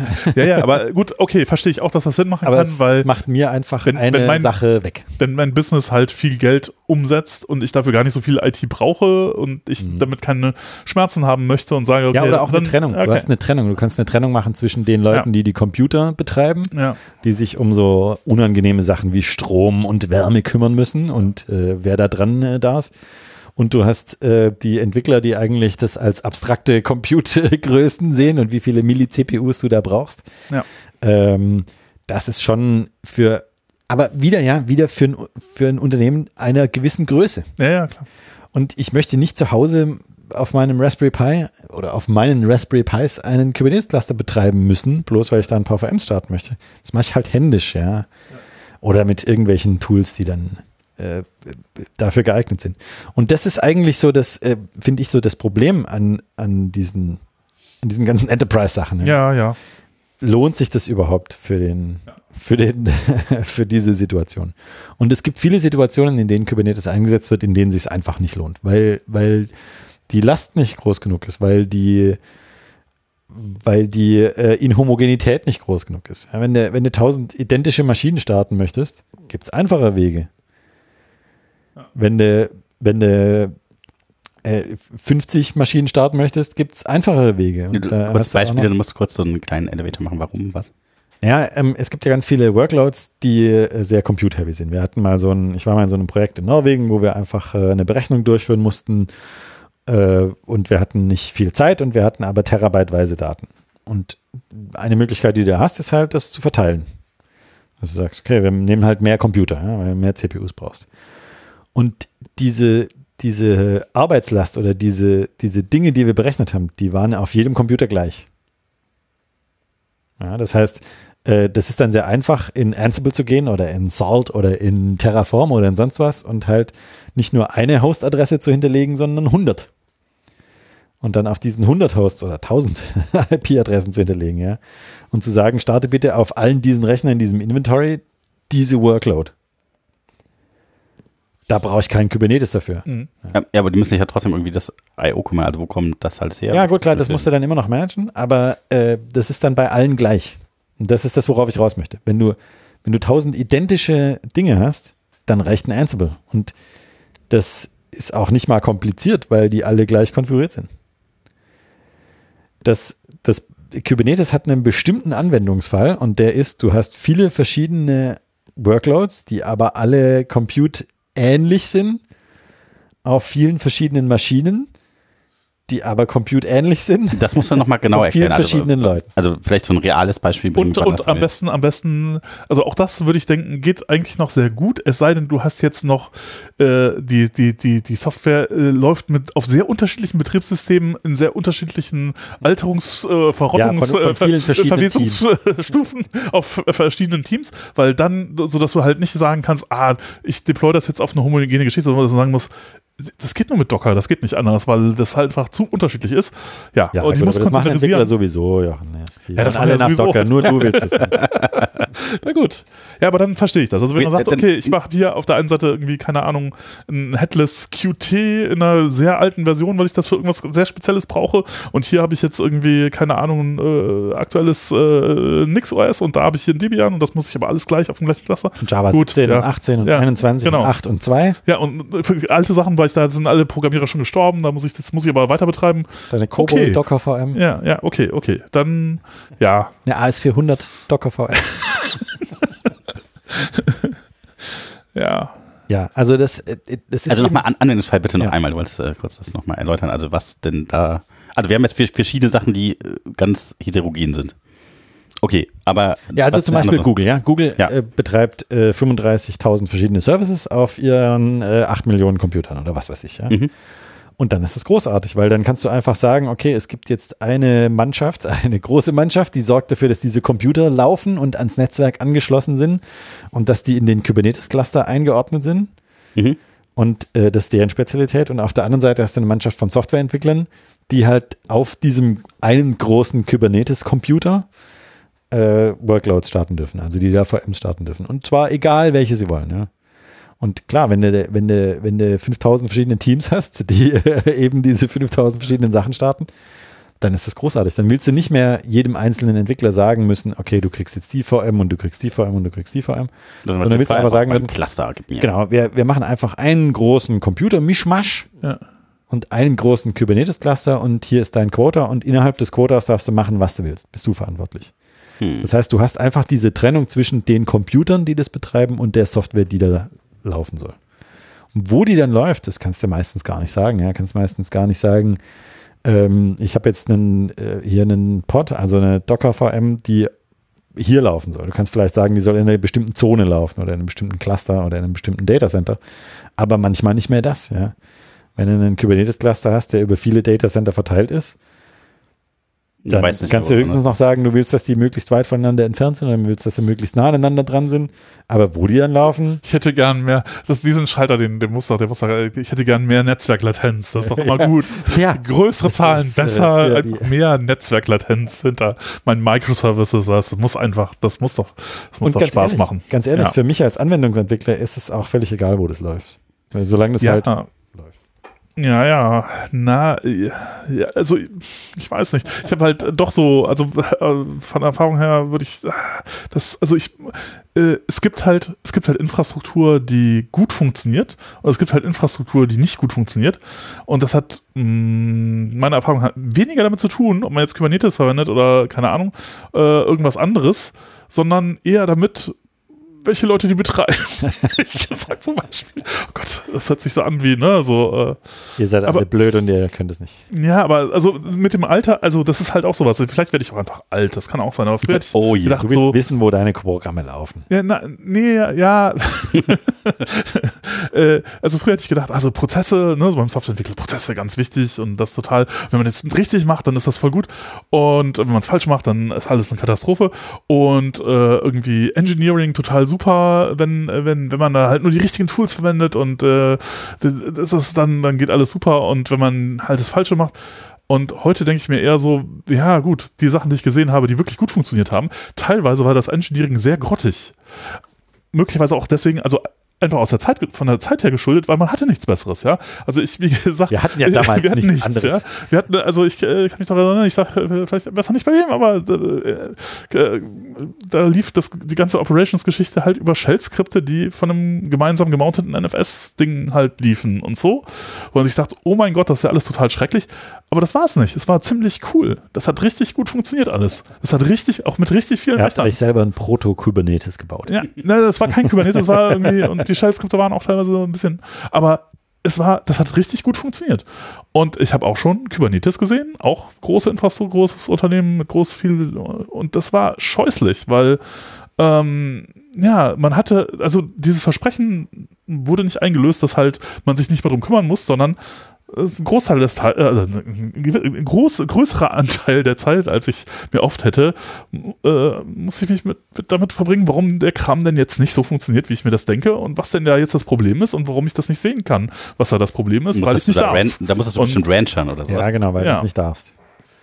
Weil du es nicht sollst und deshalb darfst du es auch nicht. Ja, und dann versucht man mit den ja, Leuten zu reden, die verantwortlich sind und dann denkt man und sich Performance so, und Latenz sind auch so Sachen, ja, ja, wo du halt einfach plötzlich viel weniger Einblick rein ja, hast. Genau, man sieht einfach ja. viel weniger, was ja, kann ja ein Feature sein, aber ja, klar. In, in vielen großen Organisationen ist es ein Feature. Du willst die Leute nicht zu nah an die, an die gefährlichen Dinge ranlassen. Also lieber schlecht betrieben als gar nicht betrieben. Ja, aber Schlüsselloch. also, also mein, mein, mein äh, wäre einfach so, also es ist halt, wenn das, wenn das Leute sind, äh, die das betreiben, die das halt irgendwie, denen das Spaß macht, die da Interesse dran haben, die das irgendwie auch versuchen zu optimieren, äh, die sich da reinfuchsen oder so, dann kann es sein, dass man auch, dass die halt auch, keine Ahnung, mit einem Stock und einem Feuerstein irgendwie in, in den, den Raum warm kriegen, ja, während halt irgendwie ja, so, keine Ahnung, dann äh, irgendwie, weil es gibt halt Leute, die nehmen halt den, den, den Schaufelradbagger und baggern halt die, das falsche Dorf weg, ja. Das ist halt irgendwie so, das muss nicht unbedingt dann besser sein, wenn man ein besseres Tool hat, wenn man halt, wenn die falschen Leute das steuern. Ne? Das ist halt, ja. ja das ist aber so ein bisschen äh, Tautologie, oder Jochen? Also ja. die guten Leute kriegen äh, Dinge gut hin und die schlechten Leute kriegen Dinge schlecht. Ja, aber ich glaube, das halt aus so einer, aus so einer, aus so einer, aus so einer 10.000 Fuß irgendwie, weiß ich nicht, Übersichtsperspektive sieht das halt zu einfach aus. Das sieht halt so aus, wie mhm. wir machen das, was die all, was alle machen und das funktioniert dann schon. Wir haben und auch dann, viel Geld ausgegeben jetzt. Ja. Dann muss das auch gut sein. Ja, ja aber vielleicht funktioniert es auch nicht. Und zwar aus anderen Gründen, als man jetzt dachte. Also. Also ich muss sagen, aus Anwendungsentwicklersicht, ich finde es sehr angenehm. Weil ich einfach nur noch sagen muss, hier ist ein Docker-Image, sorgt dafür, dass das läuft. Ja. Und dann. Der Rest ist egal. Der Rest ist mir egal, ja. ja. Du, das, du hast ein Passierschein Performance ist Irgendjemand äh, anders genug. ist dafür verantwortlich. Ja, aber was, was passiert denn, wenn das nicht, also funktioniert das dann tatsächlich auch? Also ich meine, dann wäre das ja wahrscheinlich ein Fall für, das betreiben dann halt auch Leute, die sich da irgendwie. Ja, Amazon, AWS. Ja, aber okay. Ja, die können das wahrscheinlich sogar. Azure, ja, ist Ja. genauso. Ja, weiß nicht, da habe ich bei schon Google- häufiger gehört, dass das vielleicht dann. Kriegt man bei Google Compute oder bei Google Cloud, kriegt man da auch äh, Kubernetes-Cluster? Ja, ja. Kubernetes-Cluster? Okay. Ja. Wäre ich mir jetzt aber nicht so sicher, ob die gut sind. Weiß ich auch nicht. Also bei Ja. Azure habe ich auch schon gehört, dass äh, da waren Leute auch nicht so, waren etwas unter. Ja, gut. Dann zahlst du halt bei dem großen A, zahlst du halt auch den Premiumpreis. Das ist schon alles nicht günstig, aber es ist halt die Frage, wenn man das eh bezahlen kann, pff, egal. Äh, ja, M möchte und noch, Ja. vielleicht noch einen Manager haben, der vielleicht nicht so technisch affin ist, Ja, der aber das, dann äh, das ist so ein halt- Load Balancing mal kurz in einem Webinterface hochschieben kann, weil der gerade eine Spitze am Wochenende erwartet oder so. Ja, das ist aber so ein bisschen der Trend, oder? Dass du weggehst von den eigenen Datacentern und hin in die Cloud. Ja, das ist ja das Versprechen der Cloud, dass Ja. das jemand anders für dich besser managt. Äh, Ich unterschreibe das nicht immer so und ich glaube auch nicht, dass das immer eine gute Idee ist, in die Cloud zu gehen. Und ich glaube auch nicht, dass es immer billiger ist, in die Cloud zu gehen. Ganz im Gegenteil. ja, Aber es ist der Trend gerade. Und es ist der Trend Ich weg glaube, vom eigenen Das Datacenter Hauptproblem hin zu ist halt, wenn du eine Konzernstruktur hast mit einer sehr heterogenen Infrastrukturwelt, dann ermöglicht dir halt dieser Weg in die Cloud eine Homogenisierung deines ganzen äh, Geschäfts für da quasi. Ja, natürlich für Geld. Und danach kannst du vielleicht wieder hingehen, kannst es wieder lokal machen. Aber diese ähm, Fortentwicklung quasi, ne, dass halt diese ganzen heterogenen Teams alle abgelöst werden müssen durch was Neues, äh, Ja, da verlierst du ja. natürlich Know-how. Es ist vielleicht aber du kannst halt so Prozesse, Skaleneffekte erzeugen irgendwie und dann vielleicht doch merken, wo du halt was ja, nicht mehr so ich weiß brauchst. ich weiß nicht. Also die, dieses das Skaleneffekt erzeugen klingt ganz Ja, falsch. das, äh, das hört sich immer Also gut ja, an. das Das, hört sich gut, in so aber- Business-Präsentationen Aber immer gut an. funktioniert das wirklich? Also da habe ich so äh, meine Ich glaube tatsächlich, ich, dass es so eine Cost-Center-Frage ist. Naja, aber also ich glaube schon, also du, du, ähm, du kriegst halt die Leute dazu, dass sie dann das alles gleiche machen müssen. Das dann fährt halt dann viel Hunden runter, was du halt vorher gemacht hast, selbst wenn es gut war, möglicherweise, ja. Aber du hast alle auf dem gleichen Stand. Also du würdest sagen, der kleinste gemeinsame Nenner ist immer noch besser, als wenn du Nein, das würde ich nicht sagen. Das kann notwendig sein für bestimmte Dinge halt. Also auch überhaupt für eine Bewegung, weil das Problem ist ja, dass du gerade in so Konsensusstufen oft so Silos hast, die sich halt bilden, die politisch sind und die sich nicht mehr äh, aufbrechen lassen außer mit Gewalt. Und das ist halt Weiß eine nicht, der ob du Methoden. Kubernetes dagegen ankommst. Ja, soziale Probleme mit Technik lösen. Okay, Bewährtes, Herdensilos. bewährtes Prinzip funktioniert immer super. Ganz, äh, ganz Ja, aber einfach. du hast diese Silos halt dann tatsächlich aufgebrochen und du brauchst halt dann tatsächlich, ähm, musst du halt Weiß dann wieder von vorne anfangen. Das, kannst das wieder neu bauen, ne?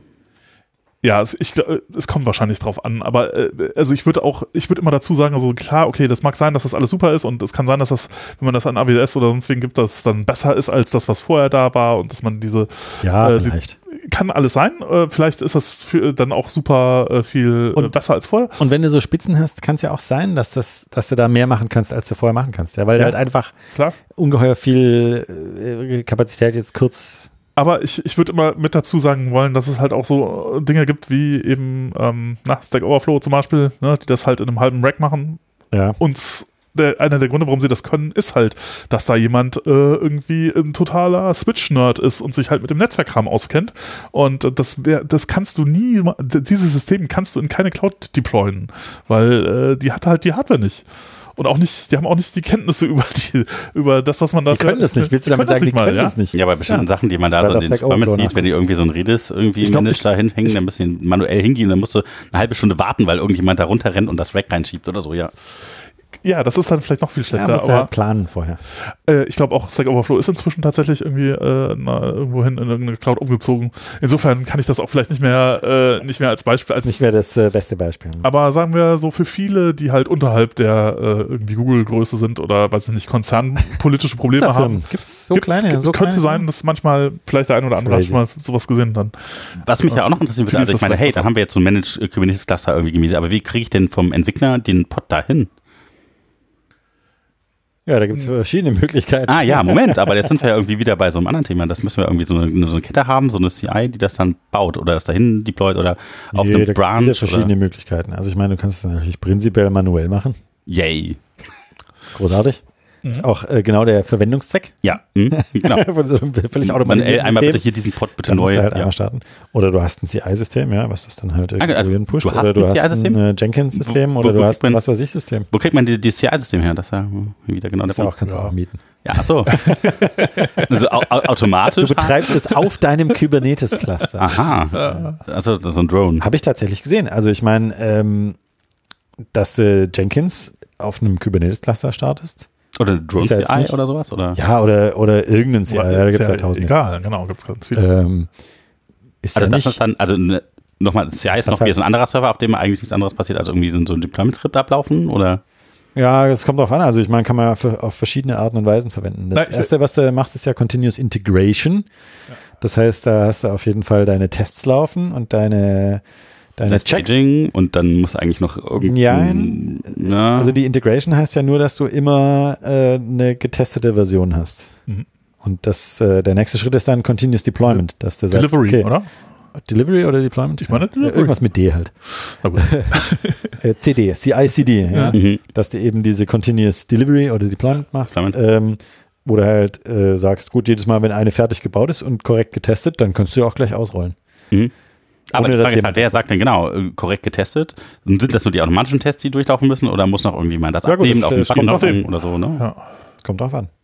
Aber muss noch jemand auf den grünen Knopf drücken oder Okay, nicht? aber, oder muss jemand okay, aber das ist ja Abnahme genau der Punkt. verweigern? Da oder? muss halt so verschiedene Systeme dann gebaut werden. Das muss ja dann irgendwer dann wieder übernehmen und das muss halt dann das eigentlich ist auch im Kubernetes-Cluster. wie das halt gestartet wird. Also ich würde sagen, ideal wäre es, du hast einen Production Branch irgendwie und du pushst dann irgendwie und dann gibt es eine Action auf deinem GitHub oder auf deinem GitLab, die dann das Ding anstößt. Ja, Und das ist ja schon sehr, Finde ich sehr zu konkret. spezifisch. Das ist viel zu spezifisch für das, äh, also Für deine Umgebung. ja, Da gibt es viele, kann ich mir viele verschiedene Ja. Umgebungen vorstellen, wo das du sowas das, nicht geht. Also oder wo du das auch nicht machen darfst oder wo Ja. du auch nicht äh, machen kannst. oh, wie machen wir es denn dann? Ja, mit anderen Ja. Prozessen. Ja, aber, Jochen hat doch vorhin äh, geschrieben ne? drüber, dass du Prozesse haben musst und dass das dann, wenn du genügend Prozesse ja, aber das hast. ist ja genau der Punkt. Da muss er sich irgendwie darum kümmern, dann muss er ja das machen, da brauchst du wieder Ja. ein Team für. Dann ist Ja, er klar. aber doch wieder Ja. jemand, der sich damit auskennen muss, wie das ganze Zeug ja, funktioniert. klar, hast du nee, kann, also sag mal so, das kann auch äh, ein Entwicklungsteam machen. Ne, so ist es ja nicht. Ja, aber du brauchst Ja, halt ein Team, natürlich. genau. Und du brauchst halt jemanden, der Also sich auf, damit auf auskennt. jeden Und Fall wenn, muss das ein Entwicklungsteam wenn, wenn das aber jemand sich damit nicht auskennt, dieser ganze Quatsch irgendwie gar nicht da ist, wie, ja, dann hast du Ja. das selbe Problem. Das Ja, gut, schwierig. also wie gesagt, äh, alleine möchte ich das nicht betreiben müssen und alleine möchte ich es mir auch nicht ausdenken müssen. Aber als Entwickler in, einer, in einem großen Konzern ist es doch bequem, weil da gibt es ja die, die Leute schon, die das machen. Ach, da gibt's die schon. Ja, klar. Oh ja, wirklich? Boah. Außer du bist in der Abteilung, die das macht. Dann Ja, ja. ist sie noch nicht. DevOps. Aber dann ist Also, es besser auch, das, du irgend, kannst. irgendwer kann bestimmt DevOps oder so. Nee, das ist ja tatsächlich mehr Ops. Das Mehr ist ja Ops. nicht DevOps. Nicht DevOps. Nur Ops. Du, das ist ja nur Ops, genau. Du sorgst ja nur dafür, dass der Cluster da ist und äh, auch funktioniert. Die DevOps-Schicht ist ja Ja, dann aber eine das, das oben drüber. CICD ist äh, DevOps, oder? Ja, Ja. genau, aber das ist ja in den Anwendungsteams, weil Ja, genau, die aber- entscheiden ja, aber- müssen, was zu ihnen Aber wenn, passt. aber wenn du jetzt nur Devs hast, die kein Ops können, dann ähm, Ja gut, aber das äh, musst du auf der, auf der Scale, wo du so ein Cluster einsetzt, musst du davon ausgehen, dass du dann halt auch das machen musst. Ja, genau, aber das ist genau der Punkt. Ich glaube, das ist bei vielen so, die denken halt, ey, ich kaufe mir jetzt so einen Managed Kubernetes Cluster Ja, und muss hab gar mehr Entwickler. Genau, und dann, dann die Arbeit, die, das passt schon irgendwie. Und die vergessen diesen Ja, ja gut, das, kommt halt dazu. Ja. Das, ja, das kann auch gut und schlecht sein, ja. Also, also ähm, das, das, was ich vorhin meinte mit dieser Cost-Center-Mentalität, ja, dass du halt sagst, okay, früher haben wir ein Datacenter betrieben und es war so teuer. Und heute betreiben wir Cloud und dann ist es verteilt auf die Teams und jedes hat sein Quota und dann muss jedes Team die Kosten tragen und ist selber verantwortlich. Und die Kosten sind aber immer noch da und die sind höher. Nur hast du sie jetzt anders verteilt, sodass du sie nicht mehr in einer Spalte siehst, sondern halt im Team auf die Teams oder auf die Anwendungen oder wie auch immer du es ja, aber dann hast du Ja. im Controlling die Aggregationsspalte vergessen. ja, genau. Beziehungsweise die ist halt jetzt woanders. Die Ja. ist nicht mehr im Data Center Cost Sondern im, im Development. Schon wieder Und das ist halt, das ist halt da möglicherweise eine ganz andere, äh, ganz andere Bezahlt ja jemand. Seite der Bilanz halt. Ne? Das Ja ist aber, halt, ja, aber das ist ja eigentlich vom Controlling her eher so Fail, weil eigentlich müssen ja auch Ja, dass total. hier irgendwie Das ist Erlöskonten totaler Fail, aber, das, aber ich äh, glaube, aber dass ist viele, real. ja, ja, ich glaube auch, dass solche, solche Fails haben reale Konsequenzen. Also ob du das jetzt, also genau, du- es kann sein, dass auf der Am einen Ende des Seite Tages bezahlst du es ja zahlst du immer halt, noch. du zahlst halt, du zahlst halt Mehr. irgendwie einen, einen, einen guten Teil deines Umsatzes an Amazon oder äh, an, an Microsoft oder so und äh, das wird verbucht als Investition, die halt, wo irgendwie Geld zurückkommt. Was Ist falsch ja auch ist. so. Also vielleicht, ja. Beziehungsweise du könntest Also- viel weniger investieren und Ja. könntest trotzdem genauso viel Umsatz. Und auf der anderen Seite sieht das so aus wie, oh, da, das ist halt, das sind halt bloß Kosten, die, die da rausgehen und äh, Da brauchst du Leute, die da hingehen und ein Gebäude, das ist ja sowieso tote Kosten. Und dann brauchst du Hardware und was machst du mit der nach zwei Jahren, wenn du die nicht mehr verkaufen Ja, kannst? genau, aber das ist ja Strom und Kühlung genau und diese so ganzen Kosten, die der Du da musst alle halt hast. irgendwie ein Team Das ist doch der finden. klassische Kauf, Kauf versus Mieten. Ja, aber genau, aber wo findest du genau das intern? Also wenn du bist jetzt mal ein Konzern, ne? Du hast jetzt von doch Tech alle keine Konzerne. Die Ahnung. verkaufen ihr Zeugs und mieten es zurück zu einem teureren Preis. Ja. Aber du hast jetzt Weil von Tech keine Ahnung. ausschaut. Ne? Du musst halt irgendwas, brauchst, machst da irgendwas anderes. Und dann musst du eigentlich so ein, brauchst du irgendwas mit Cloud. Hast du überlegt, okay, du musst jetzt irgendwie Irgendwas Anwendung. Wir sind jetzt irgendwie so, So- ein so genau. Konzern. Ja, ja, genau. So irgendwas mit Cloud. Das ist ja Buzzword, ne? Bei Cloud, KI und so, dies, das. Und ähm, dann sagst du, ja, okay, dann müssen jetzt aber schon alle so modern sein und machen wir ein bisschen Cloud machen. Und wenn wir jetzt aber unser eigenes Datacenter irgendwie betreiben, das müssen wir dann irgendwie äh, offshoren. Und äh, das funktioniert aber auch nicht so richtig, weil da die guten Leute irgendwie dann doch irgendwie so, ja, und, ne, und dann baust du dann irgendwie so ein Datacenter, merkst dann irgendwie so, ja, selbst wenn wir jetzt irgendwie in Deutschland irgendwie sowas bauen, was ja irgendwie total gut ist, ist auch schon teuer. Und äh, ne, das wird, das festigt sich dann da alles und können jetzt globalas betreiben und die kennen ja die ganzen Sachen nicht und die bieten das ja jetzt für Services in Brasilien an und so und äh, ne, dann können die ja gar nicht mit denen reden und gar nicht kommunizieren und warum machen wir das dann nicht alles in der Cloud? Das ist ja total einfach, einfaches Interface für alle gleich und benutzen das dann einfach und äh, dann haben wir dieses Controlling-Problem, dann ja, äh, brauchst du halt diese ganzen Sachen nicht mehr. Aber das ist ja tatsächlich, du musst das nicht selber vorhalten die ganze Zeit. Ne? Du brauchst nicht das ganze Team vor Ort an der gleichen Stelle, das diese ganzen Sachen managt und irgendwelche Schnittstellen nach außen Ja, anbietet. klar. Das ist operativ sicherlich wesentlich einfacher, von Amazon Services zu mieten, anstatt ein eigenes Data Center zu betreiben. Nur ab einer gewissen Größe. Ich meine, es gibt ja auch äh, Schritte dazwischen. Es gibt ja auch Co-Location und es gibt ja auch so Meet-Racks und so weiter. Aber ab einer gewissen Größe lohnt sich halt. Und ich, und ganz ehrlich, ich sehe die Vorteile von vielen von diesen Cloud-Diensten nicht. Die sind sehr teuer Ja. und die haben viele so fiktive Vorteile. Ja, aber du kannst die hochskalieren, so viel du willst. äh, Ja, gut, okay. Aber ich habe äh, zwölf Visitor im Monat und ich muss niemals etwas hochskalieren. Ich würde es gerne Dann machst du Serverless. noch weiter. Ja, genau, mache ich serverless. Das äh, kann ich die für die, die gleiche die gleiche Latenz wie vorher nur für einen höheren Preis. Voll gut. Ja, aber da muss das nicht die ganze Zeit an sein. Du bezahlst ja nur für die genutzte Minute. Ja, Ja, gut, ich- aber dafür muss ich auch das Ein- und Ausschalten mitbezahlen. Und wenn dann mal 100.000 kommen, dann muss ich auf einmal alles bezahlen. Nee, das will ich gar nicht.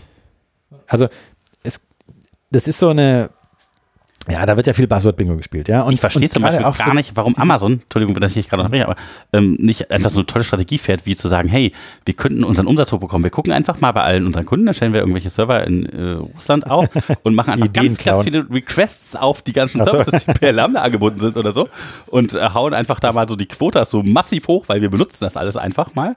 Und die mal dann, Geld brauchen, machen Ja, das vielleicht. ja, aber bisher genau. brauchen sie das noch gar nicht. Tada! Voll einfach. Ja, das, das, du kannst einfach dann dadurch so deine, deinen Umsatz voll hoch. Sie können auch einfach den eine gute Preis, Idee. die, die Preise erhöhen oder so, aber Ja, das äh, braucht man jetzt oh, voll viele Leute nutzen unsere Sachen und dann merken sie, oh, da kommt gar kein Umsatz mehr Also- raus, oder? Hm, ja. es, es gab vor einer Weile so einen Artikel, ich kann den auch für die Shownotes wieder raussuchen, Das wäre nett. dass ähm, Amazon äh, Prime, dieses Video-Hosting, die sind umgestiegen von Serverless auf äh, quasi reservierte Instanzen. Weil die halt auch so FFmpeg-Lasten haben, ja? Ja. Und weil die da auch so Transcoding machen und äh, das über dieses Serverless verteilte total cool ist, weil jede, jede einzelne Komponente des Systems kann einzeln skalieren.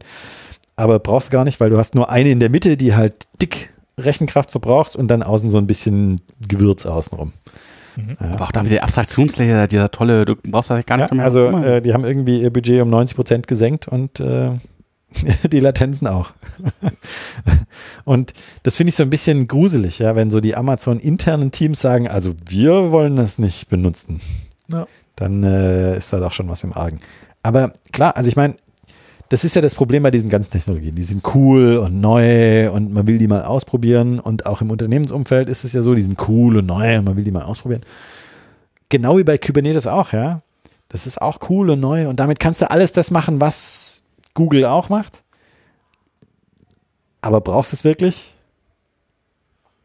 ja, also, also meistens so dieses, äh, also wie, wie du sagtest, halt, dieses Deklarative hat halt was für sich. Man schreibt zwei, Ja, drei klar, Konfigurationsdateien. Und wenn man sich jetzt einen Minikube auf den Server deployt, dann ist auch Ja, das gut, dazu, relativ da, muss, einfach. da muss man auch dazu sagen, ehrlicherweise ist es YAML, was man schreiben muss an Konfigurationsdateien. äh, Naja, ist das schlimm? ja.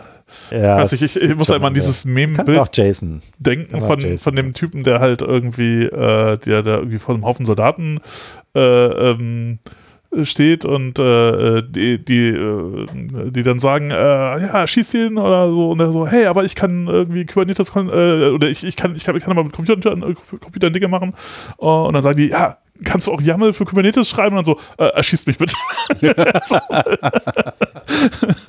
äh, Da gibt es auch dieses Bild mit der Schlange und der Maus.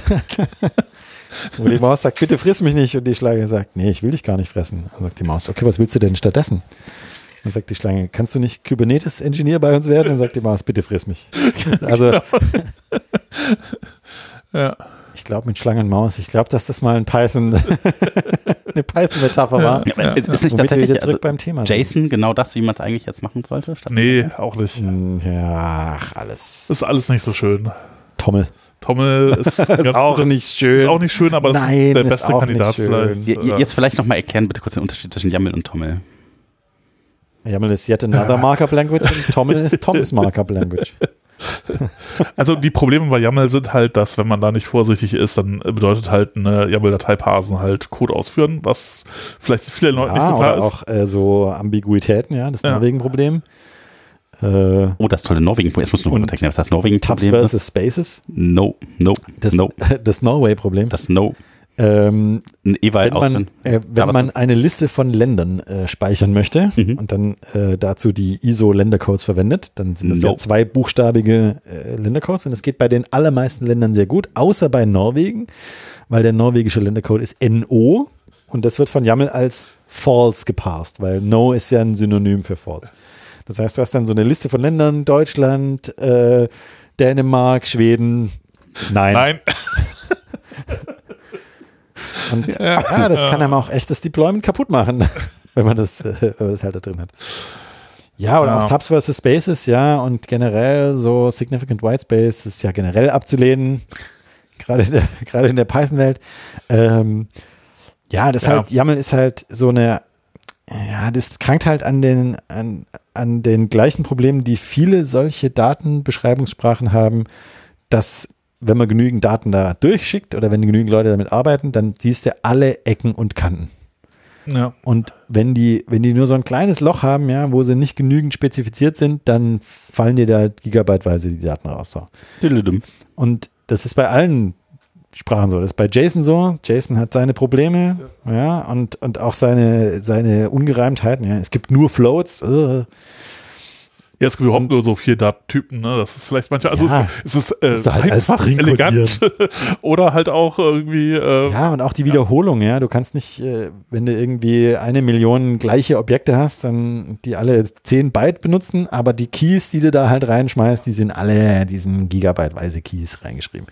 Das Äh, Komma, Und auch keine Kommentare. Parsungsgeschwindigkeit. die Ja, obwohl, aber Parsungsgeschwindigkeit, Jason- äh, Trailing Jason- Komma und äh, Äh, äh, Jason Parson geht inzwischen äh, quasi schneller, als du von der Platte lesen kannst. Also da, ähm, ich, ich lese äh, mal das Blog von, von äh, Daniel äh, Lem, Lemire, Lemire, ich weiß nicht genau, wie man das ausspricht, äh, kanadischer äh, äh, Computer Science. ich habe das auch in meinem Also- RSS-Reader Ja, drin, dieses der- Blog, aber der schreibt so viele gute Sachen. Ja, muss man auch irgendwie mal lesen. Der, ich hatte, der war letztens in irgendeinem, war was in einer, von dem, von dem IEEE Podcast, Software Engineering Radio oder so, wo er auch drüber geschrieben hat, äh, geredet hat. ähm, Sim, der hat SimD Jason, äh, glaube ich, ge geschrieben. Äh, Hm, naja. und äh, wie man das halt machen kann und was, wo man aufpassen muss. Weil, und man kann JSON parsen quasi beliebig schnell hinbekommen. Also sie waren Ja, über okay. mehrere Gigabyte pro Sekunde und ähm, Ja, gut, aber mehrere Gigabyte pro Sekunde impliziert ja immer noch, dass du mehrere Gigabyte hast. Ja, ja, du klar. Also für die meisten Sachen. Und wenn du dann stattdessen Protobuf hast und nur 100 Megabyte hast, dann ist das natürlich weniger. Ja. Gut, aber sei es drum, ja. Die, die eigentliche Aussage ist ja, jede von diesen Beschreibungssprachen hat Vor- und Nachteile und jede hat ihre Krankheiten. Und Tommel ist da nichts anderes. Ja, Tommel Ja. ist halt eine relativ simple Sprache, so ein bisschen an INI angelehnt, damit man auch das schön im Texteditor haben kann und damit du auch schön so auf quasi Dateiebene das machen kannst. Aber Jochen, würdest du tatsächlich irgendwo eine Schnittstelle machen, die Tommel verwendet? Also würdest du Tommel irgendwo schreiben? Ah, Ich habe das Gefühl, dass Tommel sowas ist, so eine Konfigurationssprache ist. Ja. Die wird manuell geschrieben und Ja, ja. maschinell ausgelesen. Ja. Ich, ich weiß nicht, ob ich auf die Idee käme, Tommel maschinell zu schreiben. nee, wahrscheinlich nicht. Message Spec oder sowas mit Python und dann äh, eine genaue Ja, für, für automatische Sachen würde ich eher tatsächlich sowas wie JSON nehmen. Ja, getypte. das, aber Mensch, Ja. für Menschen ist Aber JSON halt sie, nicht so toll. weil es die Default-Wahl Ja. ist. Ja. Und wenn es für Menschen nicht so toll ist, dann kannst du auch äh, XML nehmen. Sitz, Oh. Ach, Dominik. So, da, da, hat Nein, beim letzten Protobuf oder MessageBack oder wie Das würde ich, also, das, das würde ich gerne noch, ähm, aber wir sind jetzt auch schon ein bisschen dran, aber das würde ich gerne noch, das habe ich, habe ich versucht zu sagen und habe es irgendwie 20 Minuten lang nicht hingekriegt. Und äh, das hat mich irgendwie äh, dann noch verfolgt. Ähm, also XML, ja, äh, warum das halt, äh, also alle jammern immer drüber, aber ähm, warum das halt unter Umständen eine schlechte Idee ist oder was überhaupt, das ist auch wieder ein schönes Beispiel für, das hat mir ja auch schon ein paar Mal, warum Abstraktion ist immer so Fluch und Segen, ne? das ist immer so schwierig und XML hat halt auch so, ein, so fiese Probleme, warum jammern da Leute immer so ähm, und ich habe dann irgendwie gesagt so, ja, äh, CSV gefällt mir viel besser als äh, XML, weil ich, ich war ja lange in diesem Daten-Export-Import-Geschäft tätig und äh, nach, äh, nach viel Schmerzen äh, wurde jedem, der halt irgendwie an, an diesem äh, Datenaustauschpunkt äh, teilnehmen wollte, geraten von den Kundenberatern halt immer so, nimm CSV, nimm nicht XML. Wir können XML, klar. Du kannst uns auch XML geben, das geht. Mach es nicht. Nimm, nimm CSV. Und äh, dann, äh, ich dachte auch nur so, ja, ich würde immer CSV vorziehen und äh, gegenüber XML. Ich so, ja, so, wieso, äh, wieso das denn? Das ist auch, CSV ist ja noch viel schrecklicher, da ist ja gar nichts definiert und so. Dann auf Python Readability Counts. Nee, das ist gar nicht so der Punkt. Sondern der Punkt ist eher dieses Abstraktionsding aus, aus meiner Perspektive jetzt sozusagen. Also es gibt möglicherweise auch Anwendungen, es gibt auch Anwendungen, äh, nicht möglicherweise ganz sicher, wo XML viel besser ist und wo CSV äh, schrecklich ist. Aber Jochen, du vergraulst gerade alle Zuhörer. Das ist, äh, ist ganz, ganz schlimm, Okay. dir zuzuhören. Haben wir jetzt noch welche jetzt gerade? äh, CSV ist besser, XML ist besser. Ah. äh, ja. Nein, nein, nein, aber ich vielleicht schon interessant, wo das, wo dann so Probleme passieren, äh, weil oft hast du halt kaputte Prozesse innerhalb von Unternehmen, aber das hatten wir auch schon. Ähm, und äh, die, äh, wenn du jetzt XML erzeugst und das irgendwo hin schiebst, dann äh, bist du ja gezwungen. Zum Beispiel, wenn du das auch gegen eine DTD validierst oder so. Das muss überhaupt irgendwie. Die meisten XML-Schreibbibliotheken äh, weigern sich halt einfach, irgendwie was rauszuschreiben, was halt nicht okay ist als XML. Das heißt, wenn du irgendwie Mist machst und dann aber was rausschreiben willst, dann funktioniert das halt nicht. Und ähm, dann kann es sein, dass die Probleme, äh, dass halt aus einem kleinen Fehler ein großer Fehler wird. Und das ist halt das eigentlich üble Problem. Also sozusagen das praktische Beispiel, was immer und immer wieder passiert, ist halt oft sowas wie, wir kriegen CSV und dann passieren da so Dinge drin wie, naja, also ein Teil der, Teil der Zeilen ist halt UTF-8 irgendwie Encoding verwendet, ein Teil der Zeilen irgendwie Windows, ein Teil der Zeilen Latin One. Großartig großartig kann man sagen, ja, so, nee, das nehme ich nicht. Das geht nicht, das ist irgendwie kaputt. Ja, kann man machen. Nicht. Aber äh, ist halt auch Geld, das dann verloren geht unter Umständen. Und ehrlich gesagt, wenn ich jetzt sage, so, ich, ich passe jetzt diese Zeile und dann kriege ich halt irgendwie eine Exception oder ich weiß nicht, ich merke halt so, oh, das ist hier was ganz anderes, das ist kein UTF-8. Dann zu sagen, na gut, dann probiere ich halt mal Latin One, okay, geht ja, oder so. Das ist nicht so schlimm. Das geht, das kann man programmieren. Das ist, geht. Ich kann es immer noch parsen. Ja, selbst, selbst wenn solche Dinge passieren wie, ähm, ja, das ist halt jetzt nicht mehr Semikolon der, der, der Spaltentrenner, sondern Komma oder, oder das, äh, oder Tab oder, oder da gibt's auch, gab's da nicht so ein Zeichen ASCII. für? ASCII Separated Values. Das ist mein eigener kleiner Kreuzzug. genau das kann ich auch irgendwie erkennen und dann kann ich damit irgendwie umgehen. Und wenn man das halt ein paar Jahre macht, dann hat man halt irgendwie einen Parser. Da kannst du, kannst du gegenschmeißen, was du willst, der passt, ist alles egal. Geht. So. Okay, ist Aufwand und ist hässlich und äh, macht keinen Spaß, aber es geht irgendwie. Ähm, und die meisten Probleme bei CSV sind so, dass man die schon irgendwie in den Griff kriegt. Man muss halt irgendwie äh, wollen, aber äh, ja, es geht auf jeden Fall. Man kann daraus sich aus diesem Problem wieder rausrecovern. Bei XML ist es oft so, dass du Probleme halt dann siehst, aus denen du dich überhaupt nicht mehr rausrecovern kannst, wie zum Beispiel, es kommt halt ein syntaktisch korrektes XML, aber das ist halt leer. Und jetzt bedeutet halt leer halt zum Beispiel sowas wie, naja, äh, lösche alle Dinge, die halt vorher da waren. Was halt ein Katastropha katastrophaler Fehler sein kann. Also, wo dann, wo dann Rechtsstreit draus wird. Ähm, Update oder Delete. Ja, so die Frage ist, was machst du denn an der Stelle? Du siehst halt, okay, jetzt kommt hier dieses Ding und dann denkst du so, okay, was willst du denn jetzt in, als Programmlogik machen? Willst du sagen, äh, nö, ich, äh, das, das führe ich jetzt nicht aus, weil das kommt mir irgendwie komisch vor, landest im Rechtsstreit. Äh, du führst es aus, irgendwie viel Geld geht verloren, du landest in einem Rechtsstreit. Du hast nur schlechte Optionen. Du hast nicht die Option so, okay, wir machen das Encoding nochmal ein bisschen anders und dann versuchen wir das irgendwie anders zu parsen, dann geht's. Sondern du bist eigentlich nur bei irgendwie, eigentlich wahrscheinlich müsstest du dann irgendwie alarmieren und dann müsste jemand irgendwie anrufen oder so. Aber das ist halt auch dann einfach Kacke, ja. Es ist einfach. Und äh, solche Sachen hast du halt bei wenn die, wenn die Fehler nicht mehr, also die Idee bei XML ist so ein bisschen, wenn du auf der syntaktischen, also wenn man sagt halt, so, ah, wir haben so viele Probleme mit diesen, diesen Syntax und so, wir, wir, wir machen jetzt ein Format, wo das validiert ist, dass das nicht mehr passieren kann. Ja, und dann hast du halt sozusagen mit diesem, dieser Art Whack-a-Mole zu spielen, ja, dann kommt das Ding halt an einer anderen Stelle wieder hoch und zwar auf einer semantischen Ebene, wo du gar nichts mehr machen kannst. Oder wo es viel schwerer ist, damit umzugehen mit dem Fehler. Und ähm, ja, das ist halt so ein bisschen mein, mein Problem mit XML und ähm, dass man das halt, man kriegt die Probleme nicht so einfach weg. Es ist also wenn da, wenn da Abteilungen sind und die verwenden alle Excel und dann in unterschiedlichen Formaten, dann ziehst du das irgendwie zusammen und versuchst es rauszuschreiben. Dann, äh, ja.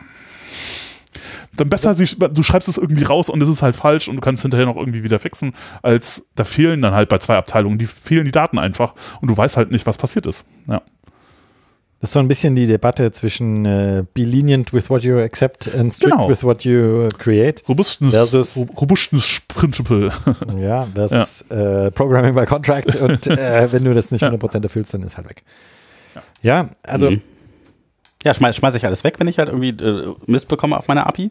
Sage ich harte ja, Validierung, oder riskierst du, dass halt, also, dass halt jemand die gar nicht benutzen kann, die API, weil Ja, das, das Problem ist halt, vielleicht weiß ich ja noch gar nicht, was da alles kommen soll. Vielleicht möchte ich das ja einfach irgendwie als ja. Zeichenkette konvertieren, da trotzdem irgendwie reinschreiben und wieder rausgeben, wenn da jemand nachfragt. Selbst wenn das irgendwie gar nicht dem entspricht, was ich eigentlich dachte, was ich haben brauche.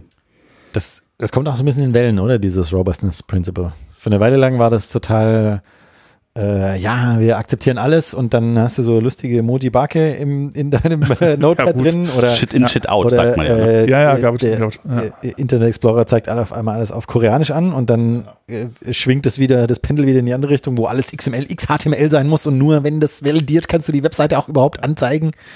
Und dann schwingt es wieder rum zu HTML5, wo das so, ja gut, wenn da ein HTML5-Tag drin ist, dann kannst du schon irgendwas draus machen.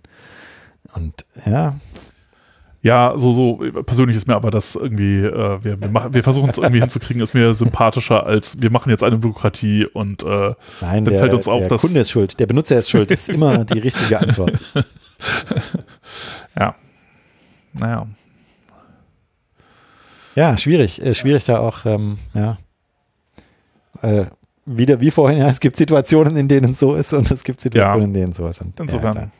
Nee, aber klar, vor allem, also ich meine, viele von diesen Datenschnittstellen sind ja zwischen, sag ich mal, Entitäten, die mehr oder minder professionell sind. Und äh, dann ist es halt einfach pragmatisch zu sagen, okay, das kann halt sein, dass die das nicht 100% richtig generieren können. Und wie geht man damit um? Und ja. Ja, okay. Ja. Äh, hat jetzt aber nichts mehr mit Kubernetes zu tun, oder? Ich wollte gerade sagen, Cube Control Ja, gut, Apply. in, in, gewisser Weise, in gewisser Weise schon, weil äh, bei Kubernetes äh, hast du halt auch so eine Abstraktionsschicht, die dann halt irgendwie, du sagst, okay, ich zwinge dich dazu, dass du sagen kannst, wie viel Hauptspeicher du denn brauchst. Ne? Ja, okay, gut, das stimmt. Und dann kann es sein, dass du halt ein anderes Problem Ah. kriegst, weil, äh, das ist quasi das, was du vorhin sagen, ja, Wolltest, ja? Genau. Dass, Ja. du, dass es Situationen gibt, in denen kannst du gar nicht sagen, wie viel Hauptspeicher du brauchst. Also Ja. zumindest nicht dauerhaft oder zumindest Ja. nicht so richtig im Voraus. Oder das, das, Ja, okay, gut, das, klar, das, das ist sicherstellen ein gutes müssen, Argument. ist halt so viel aufwendiger als. Ja, äh, beziehungsweise halt so du überprovisionierst. Ja? Du, Ja. du musst halt einfach quasi vom Worst Case ausgehen und äh, der Worst Case ist halt, alle Menschen auf der Welt rufen gleichzeitig dieses Video ab und äh, das, Das musst muss jetzt dann leider, abgehen. musst du jetzt einplanen. Ja, und das musst du dann halt auch bezahlen. Ja, genau, und das musst du dann auch bezahlen, weil so viel hast du ja requested. Also zum Beispiel so ein äh, Konzertticket-Anbieter wäre das vielleicht ein relevantes Problem. Ja, oder überall, wo du Spitzen hast. Ja. Ja. Es, es gibt ja überall Saisonalität. Es gibt ja überall äh, Zeitpunkte, wo mehr Traffic ist und wo weniger Traffic ist und äh, Spannungsspitzen. Aber das ist ja auch das Versprechen, ja, das ist ja das Versprechen von Cloud, dass du diese Spitzen abfangen kannst. Für die realen Kosten, sage ich mal. Ja. Ja. Weil in dem Moment mietest du dann halt mehr Rechenleistung als in anderen Du Momenten. mietst ja auf einmal halt 250.000 Rechner, die normalerweise brauchst du Ja. nur fünf. ja, genau. Aber für das Wochenende, wo halt dann die Konzertkarten Genau, wo Taylor Swift eine Milliarde Dollar umsetzt Ja. äh, mit ihren Konzertkarten, dann bricht dein System halt trotzdem zusammen. Tudum. Ja, so war es ja. ja, gut, aber das, ähm, ja. Das ist so ein bisschen das eigentlich Frustrierende, finde ich. Dass man aus technischer Sicht so viele Sachen sieht, die man machen könnte. Hm. Und dann macht aber trotzdem jemand so viel Geld mit Shell-Skripten, die jede Nacht alles neu starten. Und, und diese Personen, die sitzen an der richtigen Stelle. So ärgerlich. Hm. Und wir könnten es alles viel besser. Hm. Das war ein äh, Kauf mich äh, Vortrag. Ja, äh, jede, jede Unterhaltung ist, jedes Gespräch ist Das ein Verkaufsgespräch. Äh, deshalb, was meinst du, warum ich immer hierher komme, Dominik? Ach so, natürlich. Für die ganzen großen Aufträge. Ja, die ich alle schon über den Podcast an Land gezogen habe. Funktioniert jedes Mal. Immer. Also, liebe Zuhörer, wenn auch Sie Interesse haben an einem, An einem Pick. Ah, Nein, ja, Pick. ach so, ein Pick. Dominik, hast du einen Pick? Äh, Environs. Kennt ihr das? Was ist Environs? Nee. Ihr kennt ihr äh, Django Environ oder kennt ihr, ähm, Ja. wie heißt das, Python.env oder sowas? Genau, ähm, nee, Python.env ist was anderes, egal. Ähm, also Environ, äh, doch, ja, nicht ganz.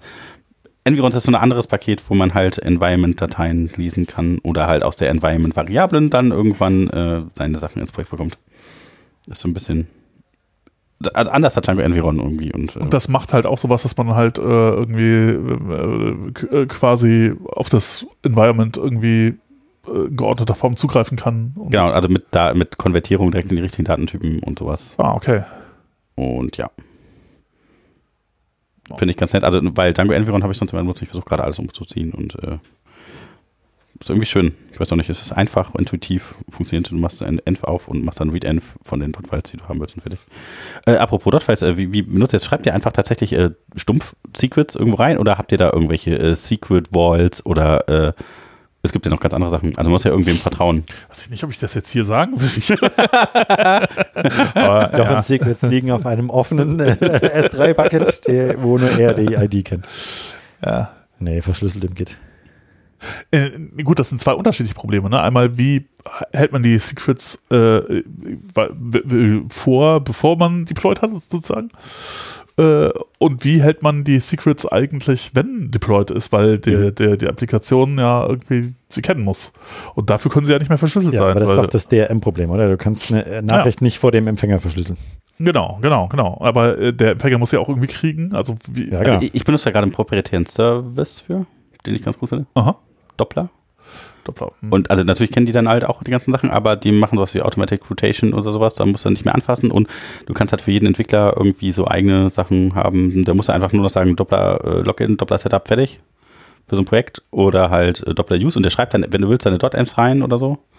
Aber, aber Moment, aber da, da liegen dann deine Secrets getrennt von allem anderen, also auch von deinen Repositor Repositories. Ja. Und deine Produktionsmaschine geht halt auch zu Dopp- Doppler und Ja. zieht da die Secrets. Ja. Und schreibt sie nochmal irgendwo lokal hin oder holt sich die oder einfach? als, Zumindest in den Haupt- Oder du musst auch irgendwie auf Doppler zugreifen. Genau, du musst halt Dann muss mit dieses Token- Secret mit einem Token. Token, ja. Das Token muss aber die Applikation irgendwie Das kennen. ist dann ein Master Key. Ja, wenn ich Ja, den kenne, dann kann ich alle, alle die Secrets abgreifen. Machst, musst vorher, du dieses äh, Token? du musst, machst vorher ein Histignor und schreibst das dann ins Deployment-Skript. Äh, Du hast ein Also, äh, sekundäres System, wo dieses Token drin ist. Genau, eben. Weil wenn du das schon ein System hast, um dieses Secret, was sehr wichtig ist, äh, zu deployen, warum deployst du dann nicht einfach auch alle anderen Sachen damit? Weil, wo ist jetzt der Vorteil? Mm, Also du musst ja, also du kannst das ja irgendwie mit. Also ich muss, muss gerade kurz überlegen, also Ein du das, Henne-Ei-Problem. ja, also ja, wie willst du die anderen Sachen da reinbekommen dann? Ja. Also wenn ich jetzt einen Deploy-Token habe, ne, das halt dann einfach so zugreift auf die ganzen anderen Keys, die da irgendwo rumliegen und die vielleicht auch rotated sind oder was. Ähm, das ist ein Token, okay, dann habe ich lesende Zugriff auf die ganzen Geheimnisse. Aber wenn du die sonst eh hinschreibst, ich verstehe den Unterschied nicht. Ja, ich auch nicht. Also, mein, mein, mein Punkt wäre halt gerade, wenn du eine, dieses Ding muss ja auch geheim bleiben. Und wenn du einen, eine, einen Weg haben musst, wie du dieses Geheimnis deiner Applikation mitteilst, warum kannst Und du diesen geheim Weg hältst. und geheim, ja genau. Wie, warum kannst du diesen Weg nicht benutzen, um alle anderen Geheimnisse, die du halt auch hast, der Applikation auch mitzuteilen? Weil, äh, ja, Ja, die musst Frage ist, ja ist, das eh der haben. Weg, ist es dieser Weg oder machst du es einmal beim Setup? Manuelle Eingabe einmal irgendwie mit Hist. ja, aber kann sich ja auch ändern. Also, Also du hast eigentlich nur die Menge der Secrets, die du mitgeben möchtest, verringert. ja, aber na, ich überlege Du gerade. hast die Secrets komprimiert. Oder, also du kannst halt zum Beispiel jetzt GitHub irgendwie äh, sagen, bei den Secrets steht drin, da könntest du aber auch dann sagen, du sagst dann halt, okay, dann machst du alle bei Secrets, bei GitHub Secrets. Ja. Hm. Okay, ich wollte ja gar nicht, äh, es ist halt einfach nur so, es ist ein blödes Problem, ne? Aber ich, also, was ich tatsächlich mache, ist ich, äh, oh doof, ich, das ist echt doof, das zu sagen, ne? Aber äh, don't, don't do it. Erzähl's mir gleich geheim, geheimnisvoll später. ich habe ich hab Sachen oft in, in Voice drin, äh, drin liegen und dann äh, schreibe ich das halt tatsächlich in so einen Endfile und dann hat die Applikation das. Der Nachteil, also der Vorteil dabei ist, es ist eigentlich total einfach. Ich muss mir keine Gedanken machen über irgendwelche externen Services oder so. Ich habe auch kein System neben dem Repository. Es ist alles im Repository drin, aber halt verschlüsselt. So, So, zack. Genau, aber der, der, dann die Nachteile sind, äh, tja, wenn ein Angreifer irgendwie in meine Applikation reinkommt, ja, dann. der muss auch der entschlüsseln halt einfach dann. nein, nein, der muss nichts entschlüsseln. Das, das ist halt das, was ein In Angreifer der dann. Applikation ist es ja Wenn er in der Applikation- drin, aber das ist ja immer so. Ja, aber er ist halt besonders einfach, weil äh, er muss einfach nur, er nimmt einmal das komplette Environment, ne, macht da JSON raus und schickt es an irgendeinen, ich hier alle Secret, in, äh, alle Environments von allen irgendwie storen. Und dann hinterher guckt er, ob da vielleicht ein ABS-Key drin war oder sowas. So, also das Ja ist gut, halt geht ja auch blöd. bei jeder Azure VM oder bei irgendwas, das muss ja irgendwie müssen die Sachen liegen. Äh, Ja, aber genau, also aber das würde ich sagen, dass der Nachteil ist, es ist halt besonders, also ich, ich werd, äh, wenn jemand meine Applikation schafft aufzumachen, dann habe ich ein Problem. Ja gut, aber genau, also, Hat er ja, alle ich, ich sofort. sagen, also Enviruns Ja. macht ja auch nichts anderes, als aus irgendeiner File oder irgendwie anders die Ja, Sachen man kann es man kann's ja auch anders, ja, man kann es ja auch anders machen. Man könnte ja auch sowas machen wie äh, man packt es in ein Modul mit komischem Namen äh, irgendwie und schreibt das halt als Python-Code irgendwo hin Security Und- by Obscurity. und äh, äh, importiert den Kram. Ja, also sag mal so, wirklich helfen tut es nicht, weil du kommst immer noch an den Kram ran. Aber die automatischen Dinge, die halt über irgendwie eine, es wird eine Sicherheitslücke in Django gefunden und alles, äh, alle, es läuft über alle Dinge, wo man erkennen kann, oh, das ist ein Django, läuft das halt drüber. Und holt alle Environments und damit alle Secrets. Das ist auch das wird ja. da nicht funktionieren. Das ist genauso, Ja, wenn ich den äh, aber- Standard SSH-Port auf äh, 2224 ändere, damit das nicht. Ja, okay, es ist Security by Obscurity so ein bisschen. Was du dann eigentlich machen müsstest, ist, dass du irgendwelche Capabilities hast. Also, dass du die Datenverbindung nicht mehr direkt über äh, Django machst, wo, das, wo das Datenbankpasswort drin steht, sondern dass es da einen getrennten Service gibt, der ein anderer Benutzer ist, der eine andere Technologie hat, den du nicht automatisch mit aufgemacht hast, der nur von dem Django-System erreichbar ist, wo du quasi sagen kannst, ich möchte jetzt eine Datenbankverbindung Ja. haben. Aber, Aber das, das- ist ja dann auch schon wieder so viel Aufwand. Ja, ja, genau. Nee, das ist halt. Ja, ich, ich überlege noch, andererseits was- vielleicht noch fehlt da eine Standardlösung. Ja, vielleicht steht da, fehlt da eine Also, Security Onion um, um Django außenrum. Ja, ich weiß es nicht. aber das, ne, ich überlege immer noch, was für diesen proprietären Service spricht, weil das sind da verschiedene Sachen, die halt dann davon getrennt sind, die vielleicht gar nicht so schlecht sind, weil wenn ich halt aufs Repo zugreifen kann oder auf die Secrets, da komme ich dann trotzdem an die Secrets nicht dran. Also irgendwie, ja, ist halt die Frage, wo liegt denn dieser Key zum Produktionsdeployment? Da kann man ja noch per Netzwerk dann nur davon und so. Na, ich muss mir noch mal genau überlegen, was davon der coole Vorteil ist. Also weil alternativ, ich, die anderen Lösungen finde ich alle also nicht so convenient und insbesondere, also es gibt halt diesen Level von, ich habe jetzt Dev-Secrets für den einen Entwickler die anderen als die anderen Dev-Secrets, ich habe noch Staging-Secrets, die stehen alle drin, die kannst du einfach mit einem Kommando aufsetzen, das funktioniert, das wird eingetragen und es ist nutzbar, es ist übertragbar. Du kannst einfach, wenn irgendwie Entwickler aussteigt, kannst du einfach den Account da rausnehmen oder so. Das sind alles Sachen, die ziemlich easy sind und du kannst automatisch dann halt so Sachen migrieren und so, das ist schon nice. Und das hast du zum Beispiel alles bei diesen anderen Walls nicht mit drin, da musst du alles selber anfassen. Ja, Okay. ja, ja. Okay, was ist denn dein Pick? Äh, mein Pick ist ein Artikel äh, mit dem Titel An Interactive Intro to CRDTs. Und ich bin ja ein großer Fan von CRDTs, also äh, Concurrent Replicated Data Types. Wie, wie sagt ihr dieses Wort? Äh, CRDT. WTF? Sagst du? Etherpad? Also ich, CRDTs, ich sag, ich weiß auch ich sag nicht genau, äh, keine Ahnung, Credit, Credities. Gravities, ja. Ähm, also ähm, Conflict-Free Resolution Dependent Data Types, irgendwie sowas. Aha. ähm, wo Was du, wo du ähm, Datenstrukturen hast, die sich selbst wieder in einen äh, synchronen Zustand bringen. Also sowas wie Etherpad oder Hedgedog oder äh, Google Documents, ja, Ja. wo zwei Leute gleichzeitig bearbeiten können und am Ende ist ein Dokument da, was Google- bei beiden Google Wave. gleichzeitig. Oh ja, Google Wave. Google Wave war großartig. Ähm, Liveshare. ja, und ähm, da gibt es viele Anwendungsfälle dafür und dieser Artikel ist eben eine interaktive äh, Erklärung, wie diese Datentypen funktionieren Oh. und wie man die umsetzen kann. Und, und weil ich äh, CRDTs großartig finde und jeder sollte die verwenden und überall und ich kann es aber auch nicht, ähm, hat mir das äh, sehr weitergeholfen und ich finde das sehr großartig. Und es ist auch schön so mit äh, eben interaktiv, ja. Also du kannst dann, Cool.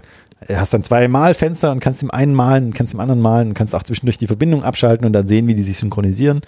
Und das ist sehr, sehr schön gemacht und sehr anschaulich. Das muss ich unbedingt mal spielen. Das ist sehr gut. Hm. Das empfehle ich jedem. Deshalb ist das mein Pick Ah, klingt gut. in dieser Episode. Klingt gut. Ja.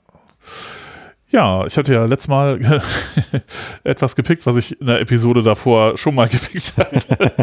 Du musst jetzt eigentlich Aber zwei. Das war auch ein sehr leckerer Ja. Pick. Äh, Ja. Daher dachte ich mir heute, okay, mache ich mal etwas, was ich noch nicht gepickt habe und etwas, das absichtlich besonders unappetitlich und unverdaulich daherkommt. Äh, Und das ist, ähm, ich weiß nicht, ob ihr das kennt. Man sollte es, man sollte es aber trotzdem mal äh, konsumieren. Äh, nämlich ähm, das Swebok.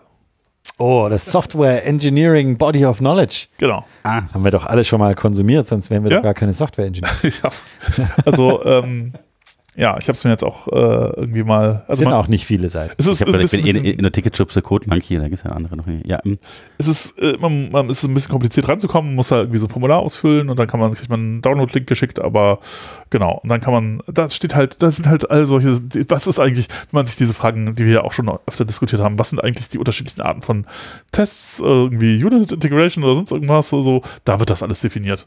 Und ähm, also ob das jetzt Da stimmt, wird einfach ist die Wahrheit äh, festgelegt. Genau, aber, aber sozusagen, um diese Diskussion zu beenden, kann man immer sagen, ja, ich verwende jetzt die Def- Definition hier aus dem Ding, sondern oder auch die ganzen Prozesse und so ist alles definiert und was sind Requirements und wie funktioniert das und was gibt's alles für, weiß ich nicht, Dinge, die man so tun kann in der Softwareentwicklung. Welche das, das Version hast große? Glossary ist das. Nummer, Nummer drei, äh, Version 3.0 ist jetzt die aktuelle gerade. Ja. Das ist das große Glossar für alle Dinge, Ja. die Software Ja, die entwickelt. Festlegung der Wahrheit. ja. die einzig wahre Wahrheit, Die, TM. die ist hier festgelegt.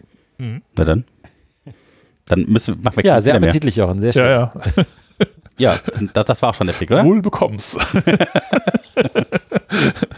Na gut. Ja. Ja, dann äh, eine äh, nicht so Kubernetes-Kubernetes-Folge. Aha. Also wir oh, hatten- doch, war schon. Ja, doch, da auch schon nicht so viel dazu, Kubernetes. zu sagen. Ja, also, ja okay, wir, wir haben nicht so viel erklärt, über wie, wie man das benutzt, aber das müsst ihr selber rausfinden. Ja. Ähm, Aber wenn ihr wirkliche Dinge wissen wollt, dann dürft ihr nicht hierher zukommen zum Zuhören. ja, es gibt auch so ein paar einfache Sachen. Der, der Golo hatte irgendwie, noch, vielleicht können wir das auch noch verlinken, so einen schönen äh, Ja, YouTube-Einsteiger. äh, äh, Aber aber vielleicht- mal, wie du deinen mal. Minikube aufgesetzt hast und was man damit macht. ja, genau, also ich habe eigentlich äh, Golos Tutorial so ein bisschen äh, gemacht, was, weiß nicht. Ich weiß nicht, ob ihr, äh, Ist das dann dein zweiter Pick? Ist das der Pick, der Ja, das ist so ein, Jochens so ein YouTube-Kanal, der irgendwie Duplikat- einmal die Woche irgendwie so äh, Sachen macht. Ich, ich, ich, es ist relativ einfach auf Deutsch, ein bisschen langsamer als wir reden und es ist äh, ganz nett so als Vielleicht sollte man das am Anfang sagen, ja. Alles klar? Okay. Dann, äh, ja, bleibt uns gewogen, haltet uns ein, wann auch immer ihr hört, mittags, morgens, abends, nachts. Einen guten Tag und gute Zeit. Bis zum nächsten Mal. Bis zum nächsten Mal. Tschüss, Johannes, bis bald. Ciao. Tschö.